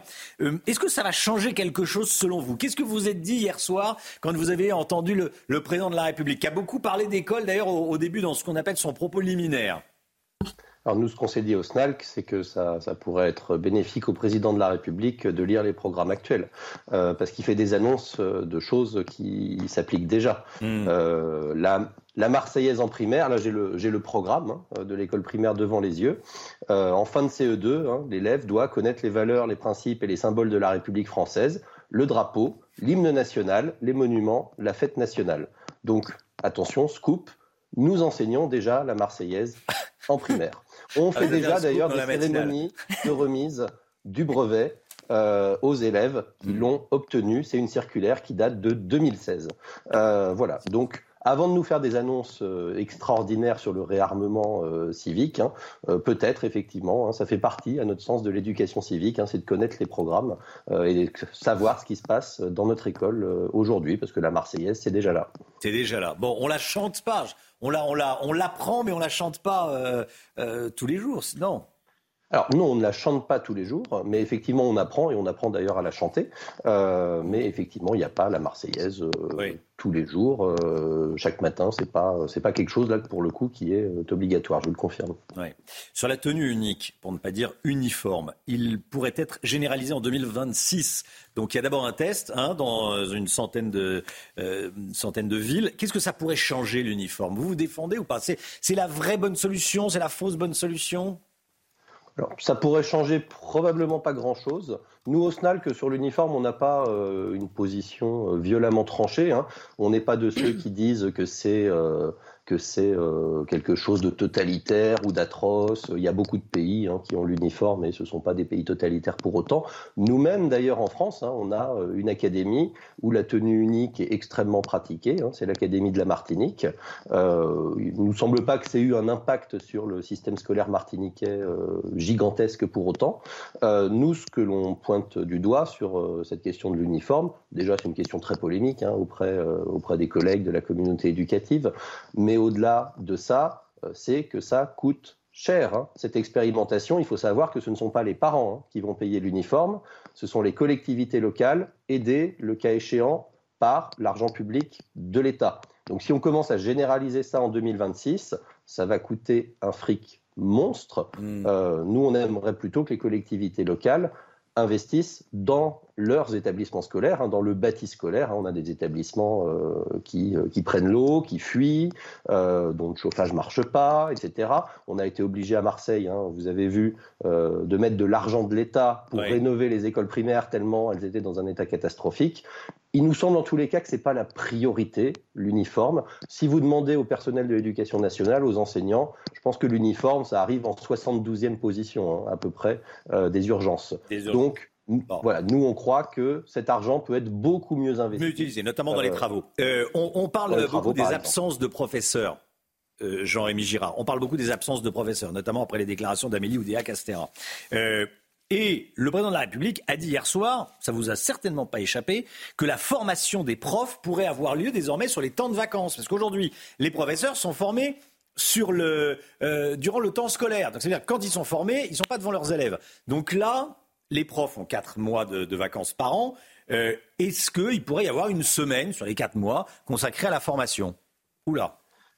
Alors, c'est effectivement le projet qui est déjà en train d'être mis en place, hein, puisque euh, cette année, euh, il est prévu qu'il y ait 50% des formations qui soient hors du temps devant élèves, et à la rentrée 2024, 100% des formations euh, hors euh, du temps devant élèves. Euh, c'est quelque chose qui n'existerait de ce fait que pour les enseignants, puisque dans tout le reste de la fonction publique, la formation est sur le temps où vous êtes en service. C'est-à-dire si vous êtes euh, dans une administration, euh, que vous avez un travail de bureau, si on vous fait deux jours de formation mardi et mercredi, bah, vous n'êtes pas au bureau mardi et mercredi. Et c'est la norme, en fait. Ce serait uniquement les enseignants qui devraient se former sur leur temps libre. Euh, c'est effectivement quelque chose, en fait, quand on y réfléchit bien, d'assez hallucinant, puisqu'on est dans la plus grande crise de recrutement hein, d'enseignants qu'on n'a jamais connue. Et là, on est en train d'org- d'org- d'organiser pardon, une augmentation de la charge effective de travail d'un métier qui n'attire pas. Et de vous dire, eh ben, écoutez, les quelques personnes qui veulent encore devenir enseignantes, c'est peut-être pour un petit peu la modularité, l'organisation de l'emploi du temps. Ben non, paf, on va vous mettre des formations le jeudi de 17h30 à 19h. On va vous les mettre euh, la Mais deuxième semaine des vacances de la que les profs ont quand même, que les professeurs ont quand même beaucoup de vacances. Euh, par exemple, pour l'Académie de Paris, Créteil, Versailles, la zone C, on revient le, le 8, le 8 janvier, on repart en vacances le 9 février ou le 10 février, donc ça fait euh, au bout d'un mois. Est-ce que Oui, ça, sur ça, c'est pas de notre faute, hein. ça c'est pour, euh, c'est pour l'industrie du ski. oui, oui, bon. En tout cas, ça, voilà, ça Mais fait une débat. fois vous dites- encore, la, la- la durée de l'année scolaire n'a jamais changé hein, Hmm. depuis euh, très très très longtemps. hein. Euh, et les professeurs n'ont pas beaucoup de vacances. Je rappelle euh, qu'il y a des études euh, du ministère de l'Éducation Bah, les vacances de la. Toussaint euh, fut, un temps, fut, fut un temps euh, euh, à mon époque qui n'est pas antédiluvienne, euh, c'était euh, c'était une semaine à la Toussaint. Aujourd'hui, c'est Oui, 15 tout jours. à fait. Et, et de ce fait, on a rajouté une semaine de cours ailleurs. En fait. Hmm. On n'a pas, pas du tout réduit hein, euh, le temps, euh, le- l'année scolaire avec euh, ce qui a été fait sur les vacances de la Toussaint. On est toujours resté à temps scolaire constant. Mais ce que je vous dis là-dessus, c'est que on prend une mesure d'augmentation du temps de travail des personnels. Alors on peut toujours effectivement jouer cet argument un peu populiste, les pauvres enfants. En réalité, la formation des enseignants, c'est peanuts sur les absences des enseignants. Ça représente rien pour un élève. Il va perdre peut-être deux heures de cours sur l'année à tout casser. Et Ah oui, encore, oui, je suis probablement au-dessus. Et en fait, c'est la faute du ministère. Si à un moment le ministère veut envoyer ses personnels en formation comme tous les ministères le font, en fait, c'est à lui de trouver les remplaçants. C'est pas notre faute, à nous enseignants qui souhaitons être formés, de pallier l'incurie du ministère de l'Éducation Merci. nationale qui a supprimé les remplaçants, plus ou moins, en supprimant des postes. Merci beaucoup Jean-Rémy Girard. Merci d'avoir été en direct avec nous ce matin. Bonne journée à vous et, et bon, et bon courage. Voilà, bonne journée. À bientôt. Il est euh, 8h moins 10. L'économie tout de suite avec le Guillaume. Votre programme avec Domexpo. 4 villages en Ile-de-France, 50 maisons à visiter pour découvrir la vôtre. Plus d'infos sur domexpo.fr. Retrouvez votre programme avec EcoHabitat Énergie. Nous vous accompagnons dans le changement de votre installation pour une autoconsommation réussie. Selon les tout derniers chiffres de la FNAIM, la Fédération nationale de l'immobilier, le MIC, l'année 2023 aura été morose pour le secteur de l'immobilier. Hein. Oui, on a enregistré un recul record des ventes de biens immobiliers, moins 22%, c'est du jamais vu depuis 50 ans, et ça devrait se poursuivre en 2024 avec 10% encore de ventes en moins. Ce recul, il n'est pas dû à une baisse de l'offre. Hein. En 5 ans, le nombre de biens mis en vente sur le marché a même augmenté de 33%. Oui, 33% de biens en plus. En revanche, en, en revanche, en face, il y a une réelle baisse de la demande. Les prix sont trop élevés et les acheteurs n'arrivent plus à obtenir de crédit parce que les taux sont remontés. On achète moins. Est-ce que les prix vont baisser? Oui, ils ont commencé à baisser à 1% de baisse en moyenne sur euh, l'ensemble de la France, avec évidemment des baisses différentes selon les régions. Ce sont dans les, endroits, les villes où les prix avaient le plus augmenté que les baisses sont les plus importantes. Vous les voyez, moins 5,7% à Paris, moins 3,6% en Ile-de-France et moins 2,6% dans les dix plus grandes villes hors Paris. Ce n'est qu'un début. La euh, FNAIM table sur une baisse des prix de moins 5 à moins 7% cette année. Ça devrait même aller jusqu'à moins 10, voire moins 15% selon Century 21. C'était votre programme avec EcoHabitat Énergie. Nous vous accompagnons dans le changement de votre ancienne installation pour une autoconsommation réussie. C'était votre programme avec Domexpo. 4 villages en Ile-de-France, 50 maisons à visiter pour découvrir la vôtre. Plus d'infos sur domexpo.fr. Qu'est-ce que Paul Sugy retient de la conférence de presse d'Emmanuel Macron hier soir? On en parle dans un instant. Bon réveil à tous, à tout de suite. Emmanuel Macron hier soir à la télévision pendant un peu plus de deux heures qui a répondu aux questions de certains journalistes. Qu'est-ce que vous retenez de cette longue conférence de presse du président de la République hier soir, Paul Sugy Eh bien, euh, Romain, ce qui frappe, c'est d'abord le ton, le style adopté par le chef de l'État. On en discutait hier mm. soir. On s'attendait à des annonces. Finalement, les annonces qui ont été faites sont plutôt mineures, peu de grandes annonces politiques, à part peut-être la réforme en profondeur quand même du, congé parental.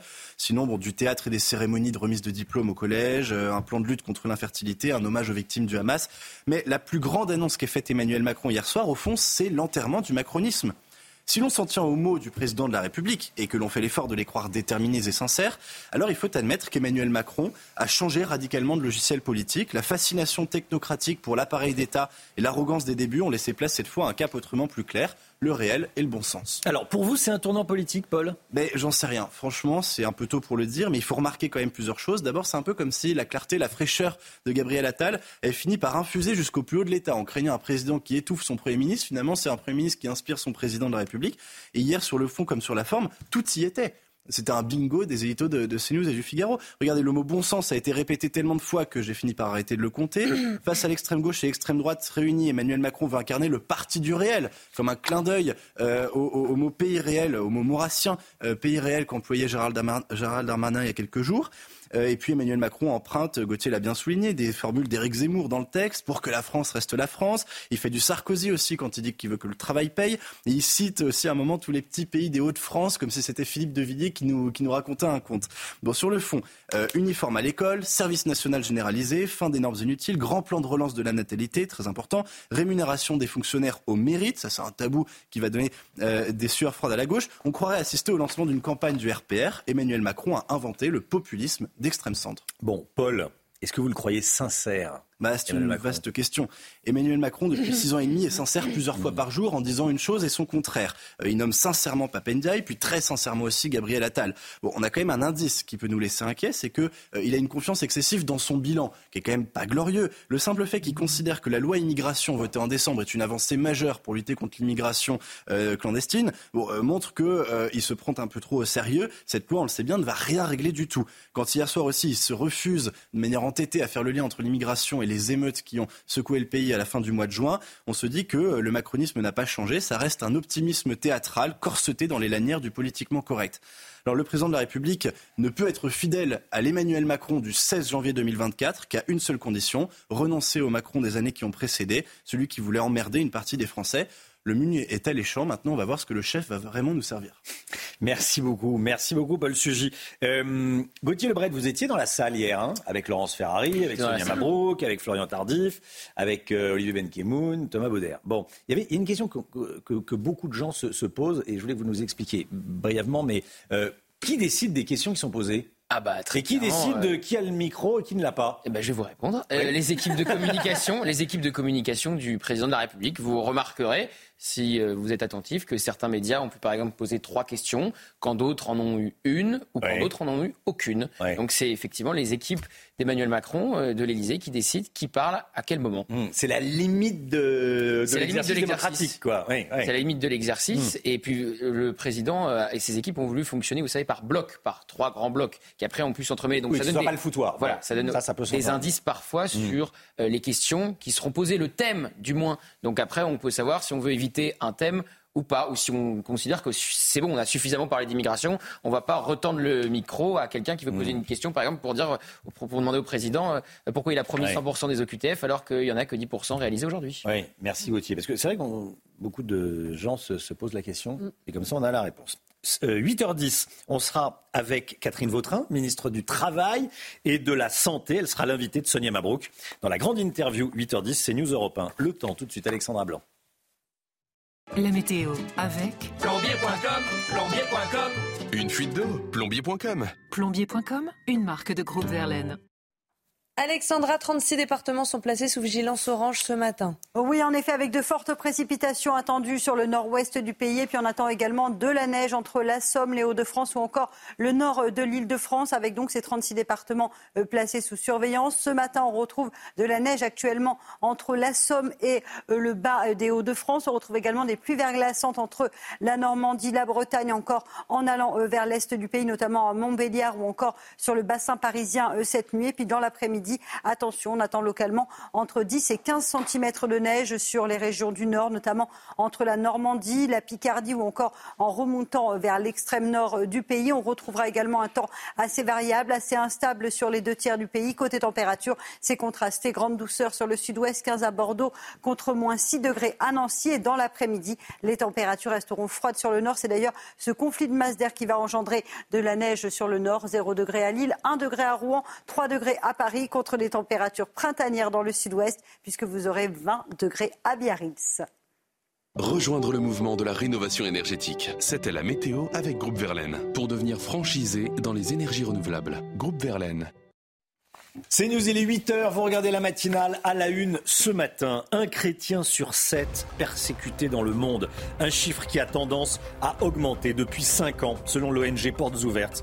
En Algérie, par exemple, le nombre d'églises diminue drastiquement. 40 églises ont été fermées ces dernières années. On y revient dès le début de ce journal. L'uniforme à l'école, la Marseillaise enseignée dès le primaire, l'éducation civique renforcée. Que pensez-vous des mesures annoncées hier soir par Emmanuel Macron? On en parle ce matin. Les explications lunaires du président de la République sur les, sur les émeutes de l'été dernier. Selon le président de la République, elles sont dues notamment à l'oisiveté des émeutiers qui n'avaient pas cours depuis avril. Franchement, il ne veut pas faire par ailleurs de lien avec l'immigration. Gauthier Lebret avec nous. À tout de suite, Gauthier. Un chrétien sur sept persécuté l'année dernière à travers la planète. C'est le chiffre sidérant, inquiétant s'il en est, révélé par l'ONG Portes Ouvertes.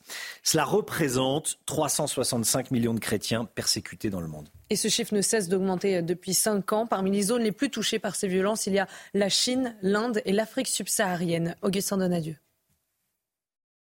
C'est une persécution silencieuse, mais en augmentation aux quatre coins du monde. Selon l'index mondial de persécution des chrétiens, 365 millions d'entre eux ont été persécutés en 2023, soit 1 sur 7.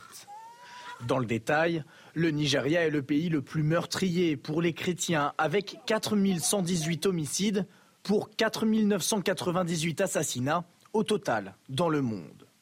Ce pays d'Afrique a par ailleurs enregistré 3300 kidnappings de chrétiens sur les 3909 recensés en 2023. L'Inde n'est pas en reste. Plus de la moitié des croyants emprisonnés dans le monde le sont dans ce pays, qui estime que la conversion serait un danger national. L'Inde détient également le triste record des églises ciblées avec 2228 attaques enregistrées en 2023. Au total, 14 776 édifices ont été ciblés en 2023 contre 2110 l'année précédente. Voilà, et l'Algérie a fermé 42 églises au total depuis 2017. Il n'en reste plus que 4 dans tout le pays. Pour vous faire une idée, en France, c'est l'inverse. Le nombre de mosquées augmente. Il y a environ 2600 lieux de culte musulmans. Parmi eux, pas moins de 900 mosquées et donc 1700 salles de prière. Euh, Paul Sugy, vous vouliez réagir? Oui, il y a beaucoup de pays, euh, malheureusement souvent des pays euh, musulmans, dans lesquels les chrétiens sont obligés de se défendre eux-mêmes parce que les forces légales ne le font pas. Par exemple, au Pakistan, ils sont obligés de créer des groupes d'autodéfense pour se positionner devant les églises au moment de la messe parce que la police souvent est défaillante ou refuse d'assumer la protection des chrétiens. Emmanuel Macron a fixé le cap du nouveau gouvernement Attal concernant l'éducation nationale. Parmi les mesures annoncées, la tenue unique qui sera expérimentée dans une centaine d'établissements volontaires. Ça pourrait être généralisé en 2026. Et le président de la République s'est également dit euh, totalement favorable à l'apprentissage de la Marseillaise aux euh, primaires et pour la généralisation du service universel en classe de seconde.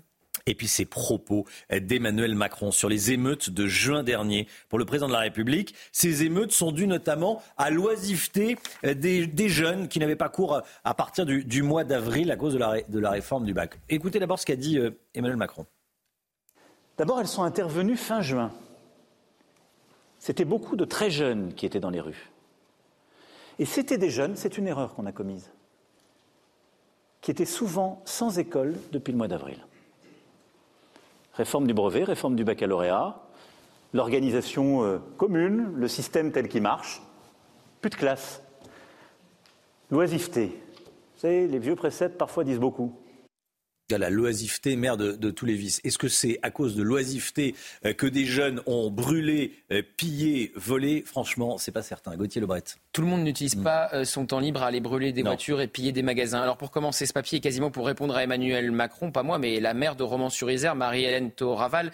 Vous savez, voilà ce qu'elle a dit dans le Dauphiné. Euh, on a parlé de Naël, mais on n'a pas cité le nom de Thomas. Thomas tué à Crépole par euh, des jeunes, vraisemblablement, l'enquête le, dira, originaire de la ville de Romans-sur-Isère. Alors vous savez qu'Emmanuel Macron voulait prendre le temps de faire le constat sur euh, les émeutes. Il refuse encore de faire le lien entre euh, l'immigration et les émeutes, comme Gérald Darmanin il y a quelques semaines. Vous savez, vous vous souvenez de cette fameuse sortie sur les Kevin et Matello.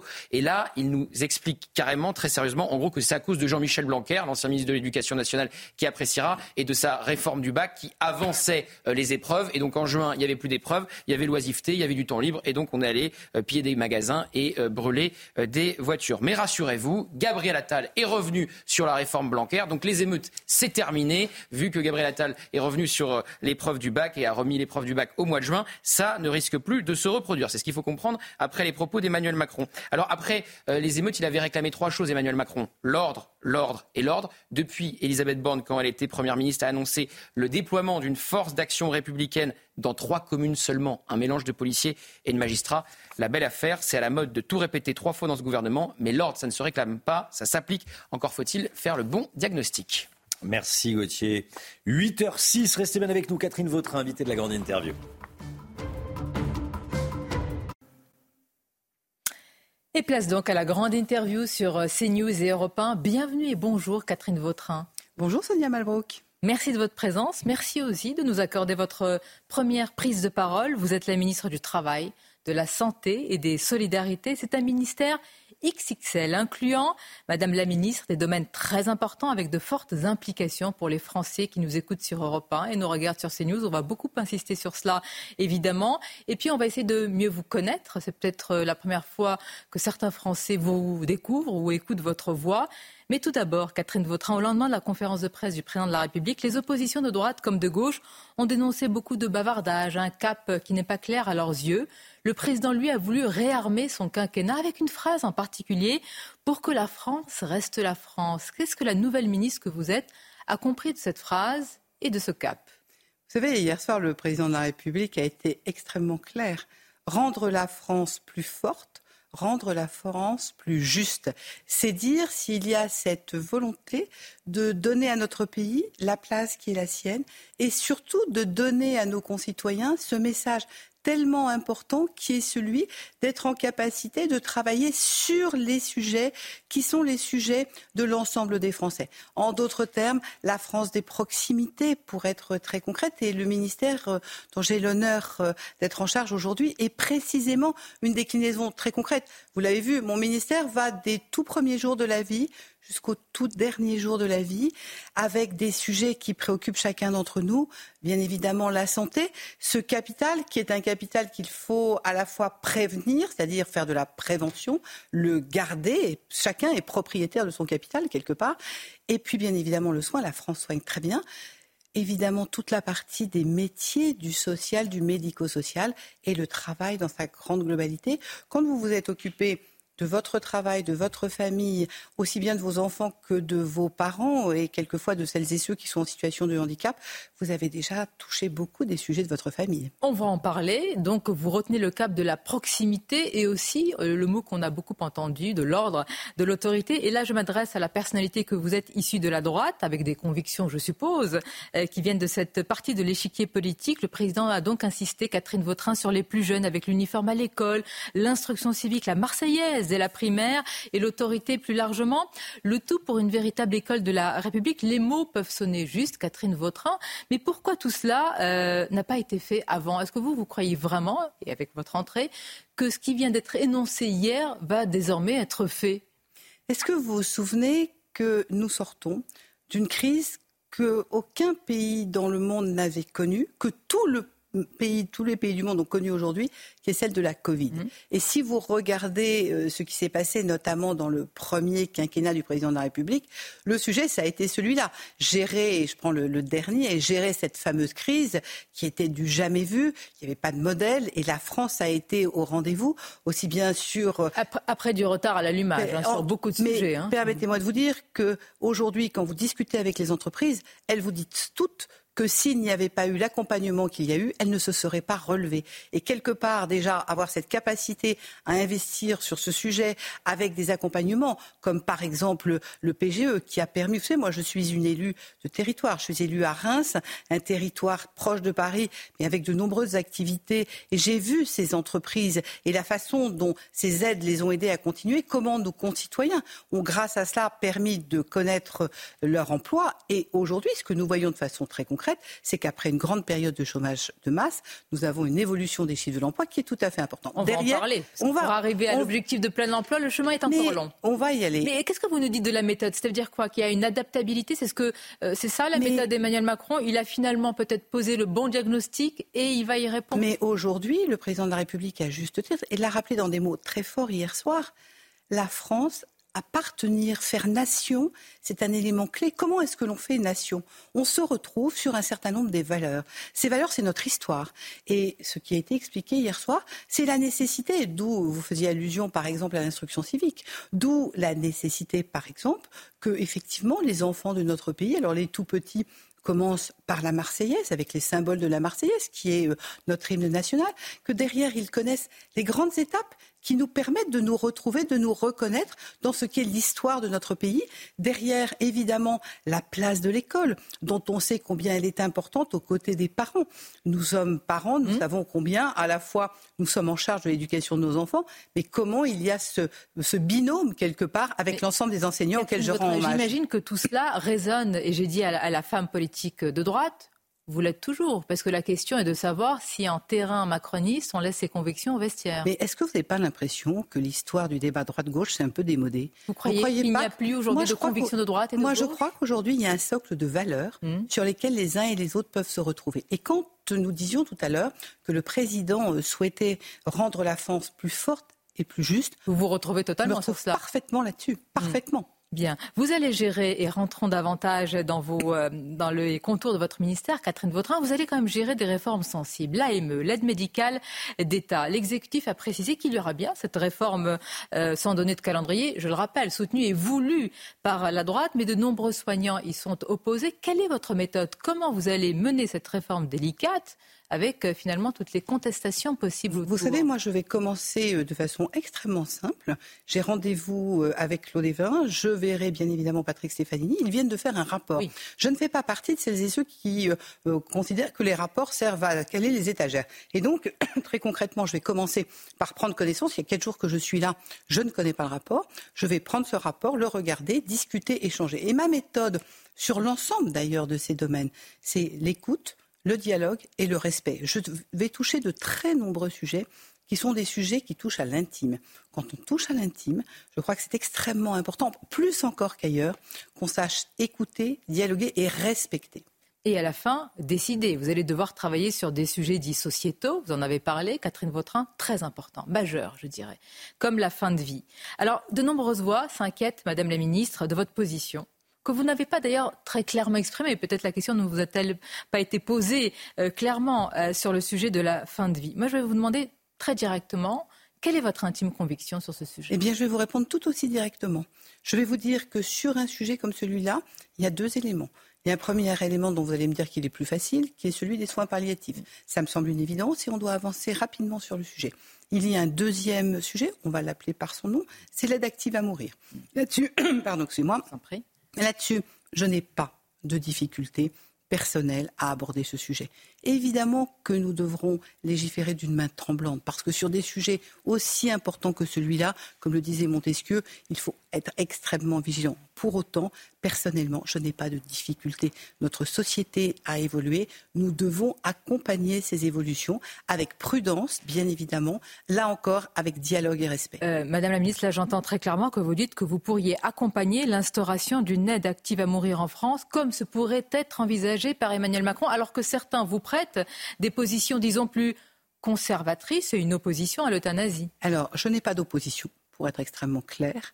Et derrière. Mais avez-vous une position ferme Je vous le dis. Où elle peut évoluer? Non, je vous dis très concrètement que je n'ai pas de difficulté à aborder ce sujet. Derrière, je dis immédiatement qu'un sujet comme celui-là devra être extrêmement précis. Nous devrons travailler avec beaucoup d'écoute, beaucoup de réflexion et bien évidemment cadrer les choses. Je ne vais pas vous dire le contraire, mais je n'ai aucun problème à aborder ce sujet à titre personnel. Beaucoup d'écoute pour rassurer ceux qui pourraient être euh, inquiets. Il y a quand même une communauté euh, médicale importante, c'est-à-dire que vous allez co-construire. Mais c'est non seulement il y a une sorte de projet de loi qui a été laissé par Agnès Firmin le, euh, le Baudot, qui a laissé une sorte de projet de loi Alors, provisoire. Non seulement il y a une communauté médicale, mais il y a l'ensemble des Françaises et des Français dans le respect des convictions des uns et des autres.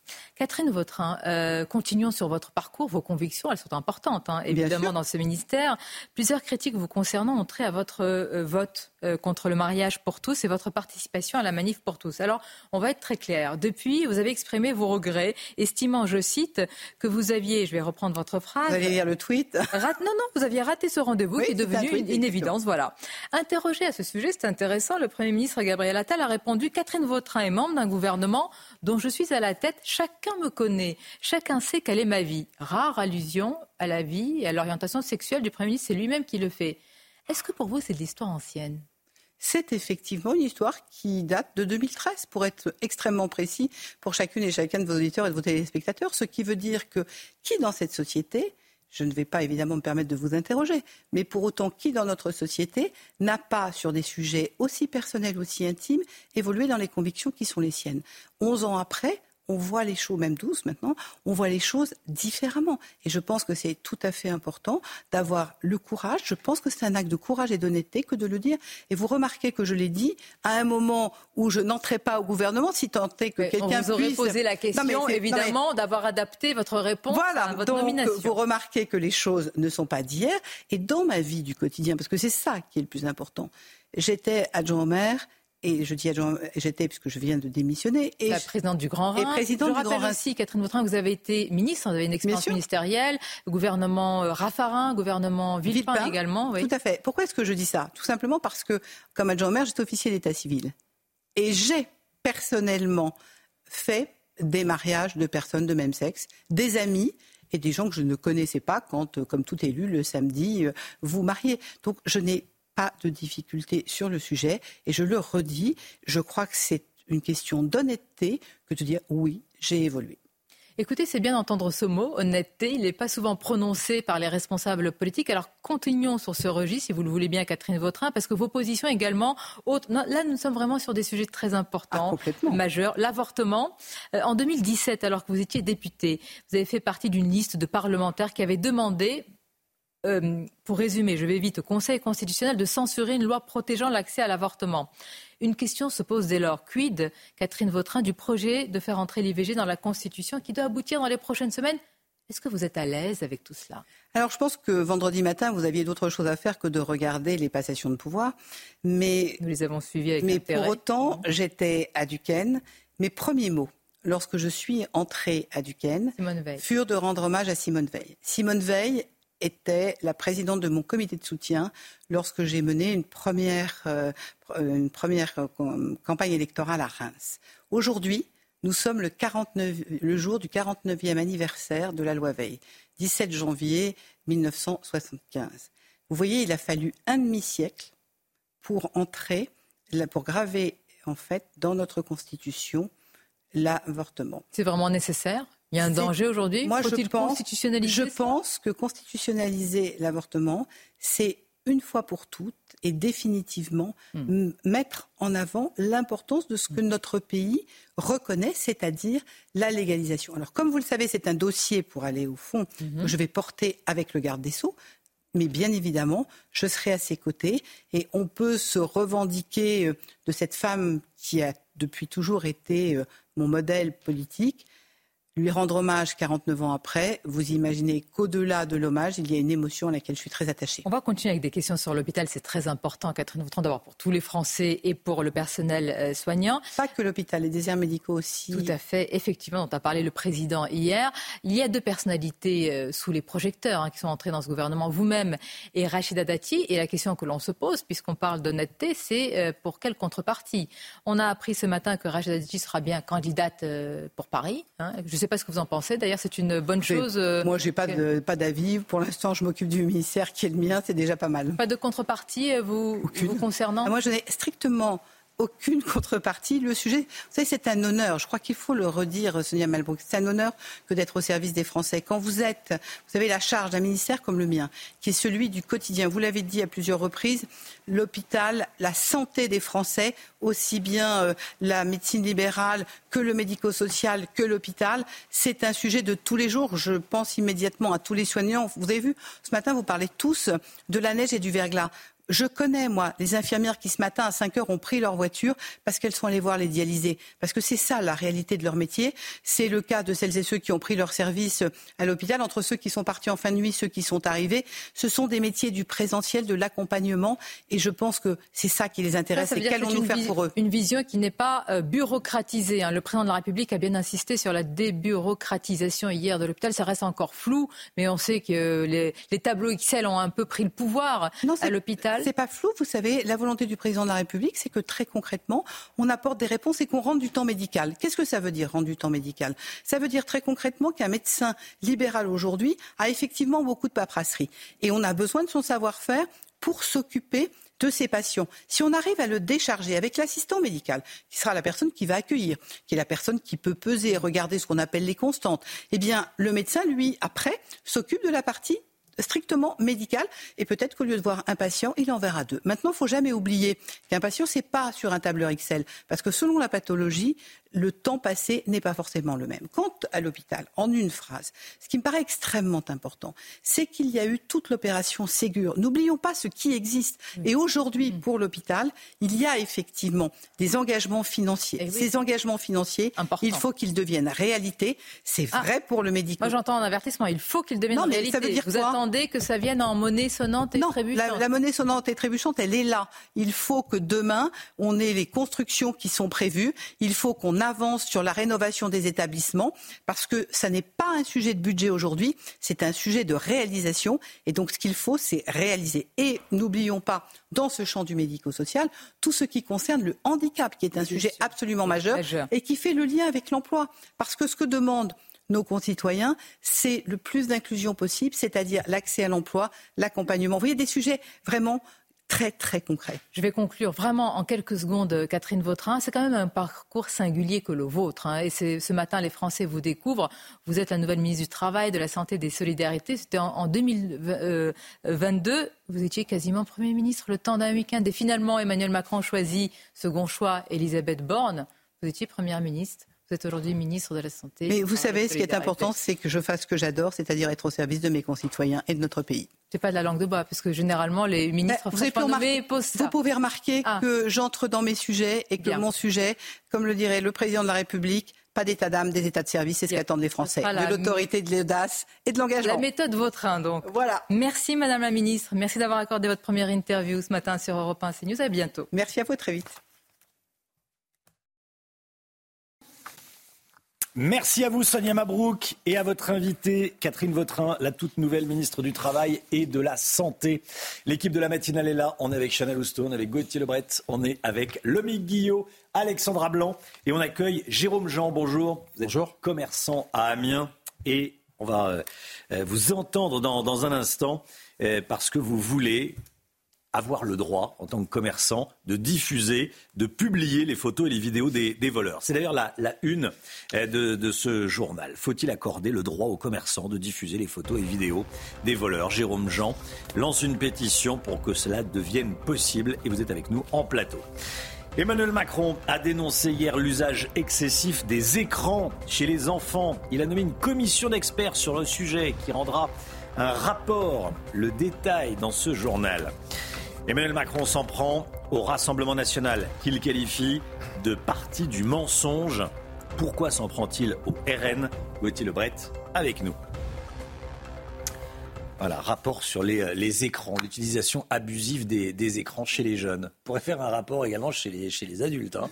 Parce que là, je regardais pendant les titres Alexandra Blanc sur le portable, Lomi Guillaume sur le portable, Gauthier Lebret sur le portable. Ah, pas moi. Et Chana, je vous ai pas vu, mais. Ah non, Par moi je souci travaille sur le professionnel. Et Ah oui. professionnel parce que Rachida Dati vient de déclarer sa candidature à la mairie de Paris. Et on va en parler dans, dans un instant, évidemment. Mais oui, c'est pour ça que les écrans, ça sert aussi. C'est pas que, que négatif. Faut bien gérer. Bon, Euh, Jérôme Jean avec nous. Merci d'être là. Bonjour. Bonjour. Merci beaucoup d'être là. Vous êtes représentant du collectif Ras le vol, commerçant à Amiens. On avait été en direct ensemble. On vous avait euh, euh, beaucoup entendu parce que il y a un an, vous aviez été volé par, euh, par des individus. Vous aviez filmé, vous aviez, on voit les, les images derrière moi, vous aviez filmé. euh, on voyait les visages. Alors là, on les a floutés pour des raisons évidentes. euh, voilà, enfin des raisons évidentes d'ailleurs. Pour Lesquelles? Voilà, c'est la loi qui nous l'impose. D'accord. Mais euh, euh, vous, vous, a- vous les aviez diffusés Euh, et vous voulez maintenant avoir le droit de diffuser ces images, de les publier, parce que vous n'avez pas le droit aujourd'hui. Alors déjà, racontez-nous ce qui, était- ce qui vous était arrivé. C'est quelque chose d'assez banal ce qui m'est arrivé. Mm. Comme beaucoup de commerçants français, j'étais victime de vol, répété, parce qu'on est victime de vol assez régulièrement. Et j'ai porté plainte. Et en sortant du- de, de- de l'hôtel de police, la personne qui m'a reçu m'a dit, quand je lui ai posé la question, est-ce qu'on a des chances de retrouver les auteurs? Elle m'a regardé avec beaucoup de compassion. Donc j'ai compris dans son regard qu'il y en avait très peu. Comme dans malheureusement beaucoup de sujets aujourd'hui où globalement ça mène à rien. Donc j'ai réfléchi, j'ai mis deux jours. Et puis deux jours après, j'ai convoqué l'équipe et je leur ai dit, euh, seriez-vous d'accord pour que je diffuse les images sur les réseaux sociaux? Je m'étais renseigné, je savais ce que je risquais. Euh, 45 000 euros de- d'amende et un an de prison. Plus que les voleurs d'ailleurs. hein. Euh, bien plus que les voleurs. Euh, C'est-à-dire mon- qu'on est, on est plus condamné en publiant les vidéos que, ou les photos qu'en volant. Malheureusement, oui. Malheureusement, aujourd'hui, c'est pour ça qu'on a lancé euh, cette pétition. J'aimerais qu'on puisse en parler ensemble parce Bien que sûr. parce qu'aujourd'hui, un commerçant euh, risque plus qu'un voleur. Donc aujourd'hui, plutôt que de faire peur aux commerçants, c'est un peu notre message. Pourquoi on ne fait pas peur aux voleurs? Pourquoi est-ce qu'aujourd'hui on ne met pas en, en place des moyens un peu différents? Donc, euh, pour terminer sur cette histoire, on, on a grâce justement à la diffusion de ces vidéos, parce que au-delà de la tenue, on voit le visage. Bah oui. Voilà, aujourd'hui, euh, il suffit de retirer le, le visage pour, pour nous confondre avec n'importe qui dans la rue. Euh, nos visages, notre visage fait la différence. Donc, grâce à ça, j'ai eu énormément de témoignages et on a pu identifier un des auteurs et retrouver un véhicule. Ensuite, le problème qu'on a, c'est c'est la latence entre la police et la justice. Ça met un temps fou, mais j'espère que ça va aboutir et je vais me battre pour ça. Alors, cette pétition, vous la lancez euh, sur, les, sur les réseaux sociaux. hein, on vous retrouve ras le vol sur, Facebook. Euh, quels sont les, premiers, retours? Qu'est-ce que vous disent vos, vos, euh, collègues commerçants? Ah bah, les collègues commerçants, ils sont, tous derrière nous. Et ils vous remercient de me recevoir aujourd'hui parce que vous nous avez souvent donné la parole. Mais on vient pas, euh, moi je viens pas vous voir aujourd'hui pour faire le malin sur un, sur un plateau télé. Bon, je viens défendre un vrai point de vue de milliers de commerçants français. Il va y avoir des centaines de commerçants qui vont être victimes de vol aujourd'hui. Ces gens-là, ils sont totalement abandonnés. Parfois, ils portent plainte. Parfois, parce que de toute façon, la plainte, elle est classée sans suite. C'est d'ailleurs pour ça qu'on parle de, de présomption d'innocence. Mais ce qui met fin à la présomption d'innocence, c'est la décision de la justice, qui n'arrive jamais. Donc aujourd'hui, les commerçants ont décidé et vont le faire. Et je peux vous assurer qu'il y en a qui l'ont fait hier et qu'il y en a qui vont le faire aujourd'hui. Je les ai déjà eu au téléphone ce matin. Il y a des vols partout, il faut que ça cesse. En fait, vous avez l'impression que l'État vous dit, bah, écoutez, euh, euh, laissez filer, laissez filer, laissez-vous voler. Non, c'est pas tout à fait ça. Je pense que la police nous dit, vous n'avez pas le droit de le faire. Euh, on coupe le micro, on coupe la caméra. Vous avez bien fait quand même. Ah oui, Vous voyez, parce que eux-mêmes sont démunis, faute de moyens. Mais il y a des milliers et des milliers de voleurs dans notre pays. Il faut le savoir. On n'a pas, on peut pas mettre un policier derrière chaque voleur. Donc, d'une part, c'est dur pour la police, la police municipale, la police nationale et la gendarmerie, qui sont derrière tous les commerçants. Et quand parfois on a la chance de les interpeller, de les identifier, mais sont-ils condamnés? Amenez-moi des condamnations de gens qui volent dans les magasins. Mais il y en a trop peu. Alors parfois, un préfet va vouloir faire un coup d'éclat dans sa ville, euh, malheureusement parce que ça s'avère être un coup d'éclat et un coup de com'. Mais derrière, pourquoi ces voleurs multiplient leurs faits? Parce, qu'ils risquent pas, grand-chose. Bah oui, parce qu'ils risquent pas grand-chose. Euh, je vous pose la question depuis le début de la, de la matinale, 5h55. Qu'est-ce que vous en pensez? Est-ce qu'il faut autoriser les commerçants à diffuser les images des voleurs? Tiens, voici vos, vos réponses. Je suis commerçant, boulanger, et je suis totalement pour. Euh, sachant que nous, on a eu un vol avec effraction, et fatalement, pour 6 euros, la justice a estimé qu'il n'y avait pas suffisamment d'éléments pour pouvoir juger et condamner notre euh, voleur. Les voleurs sont rentrés dans ce magasin visage découvert. C'est un accord tacite à la diffusion de leur image quelque part. Donc le commerçant peut euh, aider la police en diffusant ces images afin que la justice puisse les retrouver et les juger. C'est forcément positif. Après, il y a toujours une question de limite. On nous a refusé à l'époque euh, de faire des listes sur les mauvais payeurs ou les gens qui avaient des loyers impayés. Euh, on nous a refusé dans les commerces de faire ces vidéos parce que ça fait des années que dans certains commerces, il y a des caméras. La question est de savoir jusqu'où on va, mais en effet, sur le principe, je trouve que c'est plutôt positif de pouvoir se défendre en ayant des vidéos et que les, délinquants puissent être stoppés en se disant mais je vais être diffusé sur les réseaux sociaux donc je ne le fais pas. Oui, moi je suis pour diffuser euh, les images euh, des personnes malhonnêtes. Je trouve que c'est un moyen de dissuasion très efficace et pas cher. En fait, moi, ce que je me demande, c'est si l'État ne protège pas les voyous plutôt que les honnêtes gens. Comme ça, on a moins de problèmes. Il va falloir un peu être euh, courageux. Voilà, un peu être courageux la quasi-totalité des, téléspectateurs de CNews et sans trop m'avancer, euh, l'immense majorité des, Français, euh, l'immense majorité des Français est d'accord avec vous. Bah, ça va toucher les commerçants ce matin parce qu'ils bah sont très nombreux à vous regarder. Euh, et, moi, j'incite toutes celles et tous ceux, commerçants ou pas, c'est pas le débat des commerçants. On parle d'insécurité ou de sécurité. Moi, je préférerais qu'on parle de sécurité, mais là, malheureusement, on est majoritairement face à l'insécurité. Donc s'il vous plaît, j'en profite, signez cette pétition. Rendez-vous sur Facebook, Instagram, Justement, on va voir, euh, ça va s'afficher à l'écran. LinkedIn, faites ce que vous voulez. L'objectif, c'est pas c'est pas d'être choquant, c'est pas d'outrepasser euh, le cadre légal, c'est simplement d'alerter le ministre de l'Intérieur et le ministre de la Justice et de leur dire à tous les deux il faut que ça cesse. Donc signez cette pétition. On va sur change.org et ensuite. Voilà que Change.org, c'est toutes les, c'est toutes les. Alors ras-le-vol, R-A-S-L-E-V-O-L. Et puis ça, c'est le panneau que, mettent de plus en plus de commerçants français. Ça veut dire qu'à tous les voleurs qui demain auraient la mauvaise idée d'entrer dans ce magasin, on va vous faire la guerre. Hmm. Voleurs, voleuses, on va vous faire la guerre. Les commerçants français ne vont plus se laisser faire. Et malheureusement, ce qui s'est passé à Rouen, on a eu l'occasion d'en parler ensemble. C'est malheureux. On ne peut pas en arriver à tuer quelqu'un. C'est ah, inacceptable. C'est inacceptable. Il faut essayer de comprendre pourquoi on en arrive là. Il est temps de réagir. Qu'est-ce qui se passe si euh, vous appelez le commissariat et vous dites j'ai un voleur chez moi, dans mon commerce? Ça dépend dans quelle ville vous appelez, ça dépend de l'actualité du moment. Mais euh, je, je, c'est pas une priorité numéro un. Non, je voyais votre, votre commerçant qui disait on, m'a volé 6, euh, euros. Vous imaginez, c'est un braquage. à partir de quel montant on intervient? Hmm. C'est une question que je vous pose. Ah ben, un, centime, euh, oui. À partir du moment où vous volez, on doit vous condamner. C'est tout. Et peut-être que ça, ça va faire réfléchir toutes celles et tous ceux qui pensent que c'est porte ouverte dans tous les commerces français. Et je salue tous les commerçants parce qu'ils ont bien du mérite aujourd'hui. Et on les salue tous, évidemment. Merci beaucoup, Jérôme Jean. On a entendu votre coup de gueule, on a entendu, on a parlé de votre, de votre pétition et on en reparlera et on va continuer à en parler. Merci, beaucoup. De votre accueil. Hein, et vous étiez hier soir chez, euh, chez Cyril Hanouna. Ouais, ouais, comme vous. Bah hein. oui, bah oui. Mais je vois pas qui peut être opposé à, soutenir nos commerçants, très sincèrement. Peut-être vous, euh, je suis prêt à vous entendre. Non, non, non, non. on soutient les commerçants. Merci, merci. Merci beaucoup, euh, Jérôme Jean, et on les salue tous.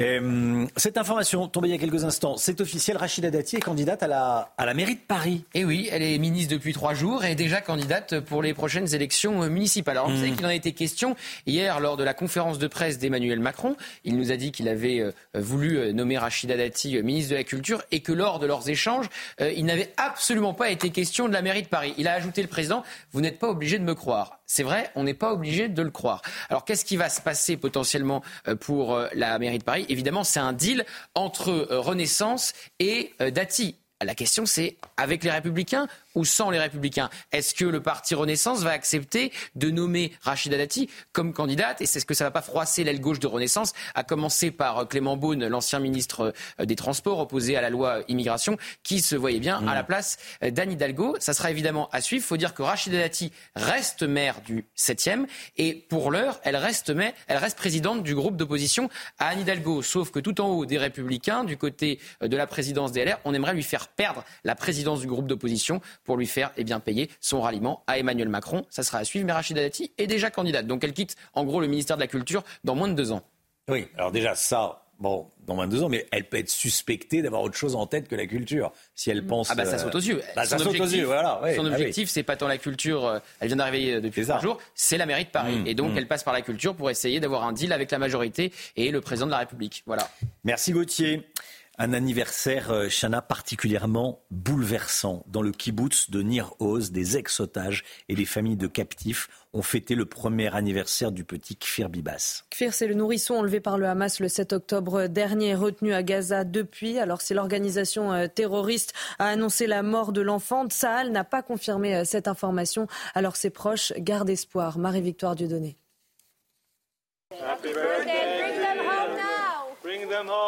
Ici, à Niroz, un anniversaire, mais aucun rire d'enfant. Les Israéliens libérés de leur captivité à Gaza se sont retrouvés ce mardi dans leur village. Pour une occasion particulière, celle du premier anniversaire de Kfir. Nourrisson, il est pris en otage avec sa famille lors de l'assaut du kibbutz le 7 octobre. Nous célébrons l'anniversaire d'un enfant qui n'est pas là.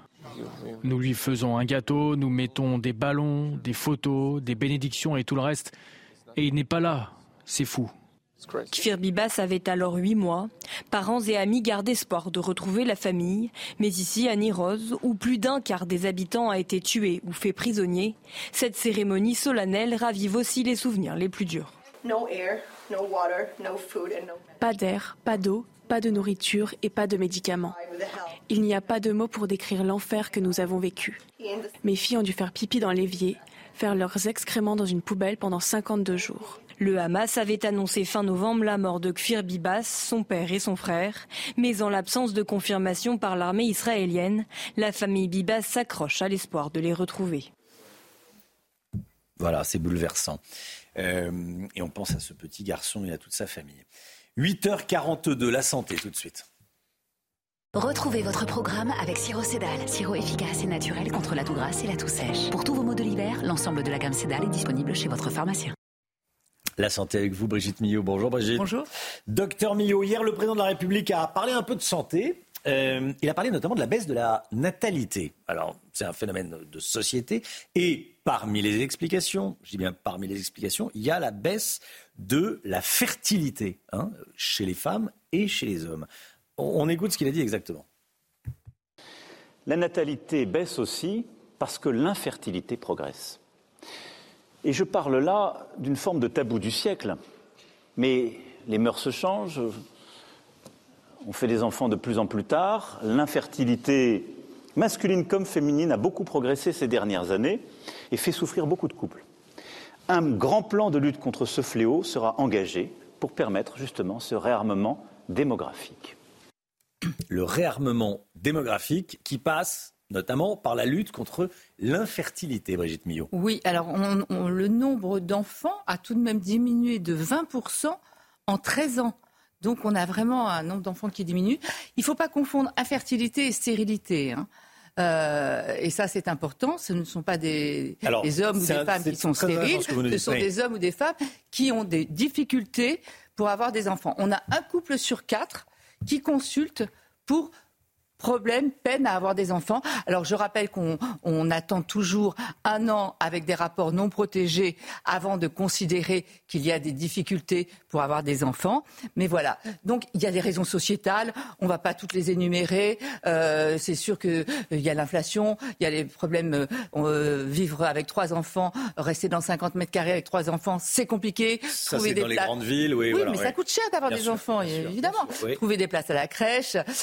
Les femmes maîtrisent de mieux en mieux leur contraception, donc euh, elles attendent. Euh, elles ont une vie professionnelle. Enfin, hmm. les raisons sociétales existent. L'anxiété, de, de, de, mettre des enfants au monde euh, alors qu'on est inquiet sur l'avenir, on n'a aucune certitude sur l'avenir, sur ce qu'ils deviendront. Enfin, il y a tout un tas de raisons euh, qui existent. Après, revenons aux raisons médicales.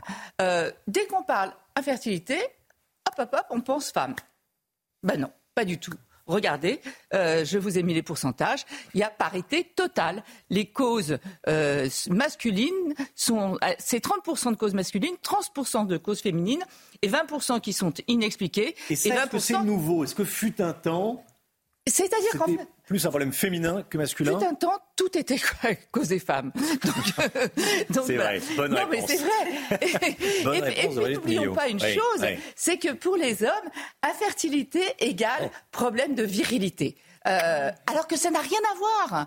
La virilité et la, fertilité n'ont absolument rien à voir. J'en profite pour dire qu'un spermogramme, ça fait pas mal, c'est vite fait, on a les résultats tout de suite, donc il euh, n'y a pas de problème pour aller faire un, spermogramme. Hein. Brigitte, je vous coupe une seconde, je voudrais qu'on revienne sur le, sur le tableau. Hein, on va revenir sur le, sur le camembert, pardon.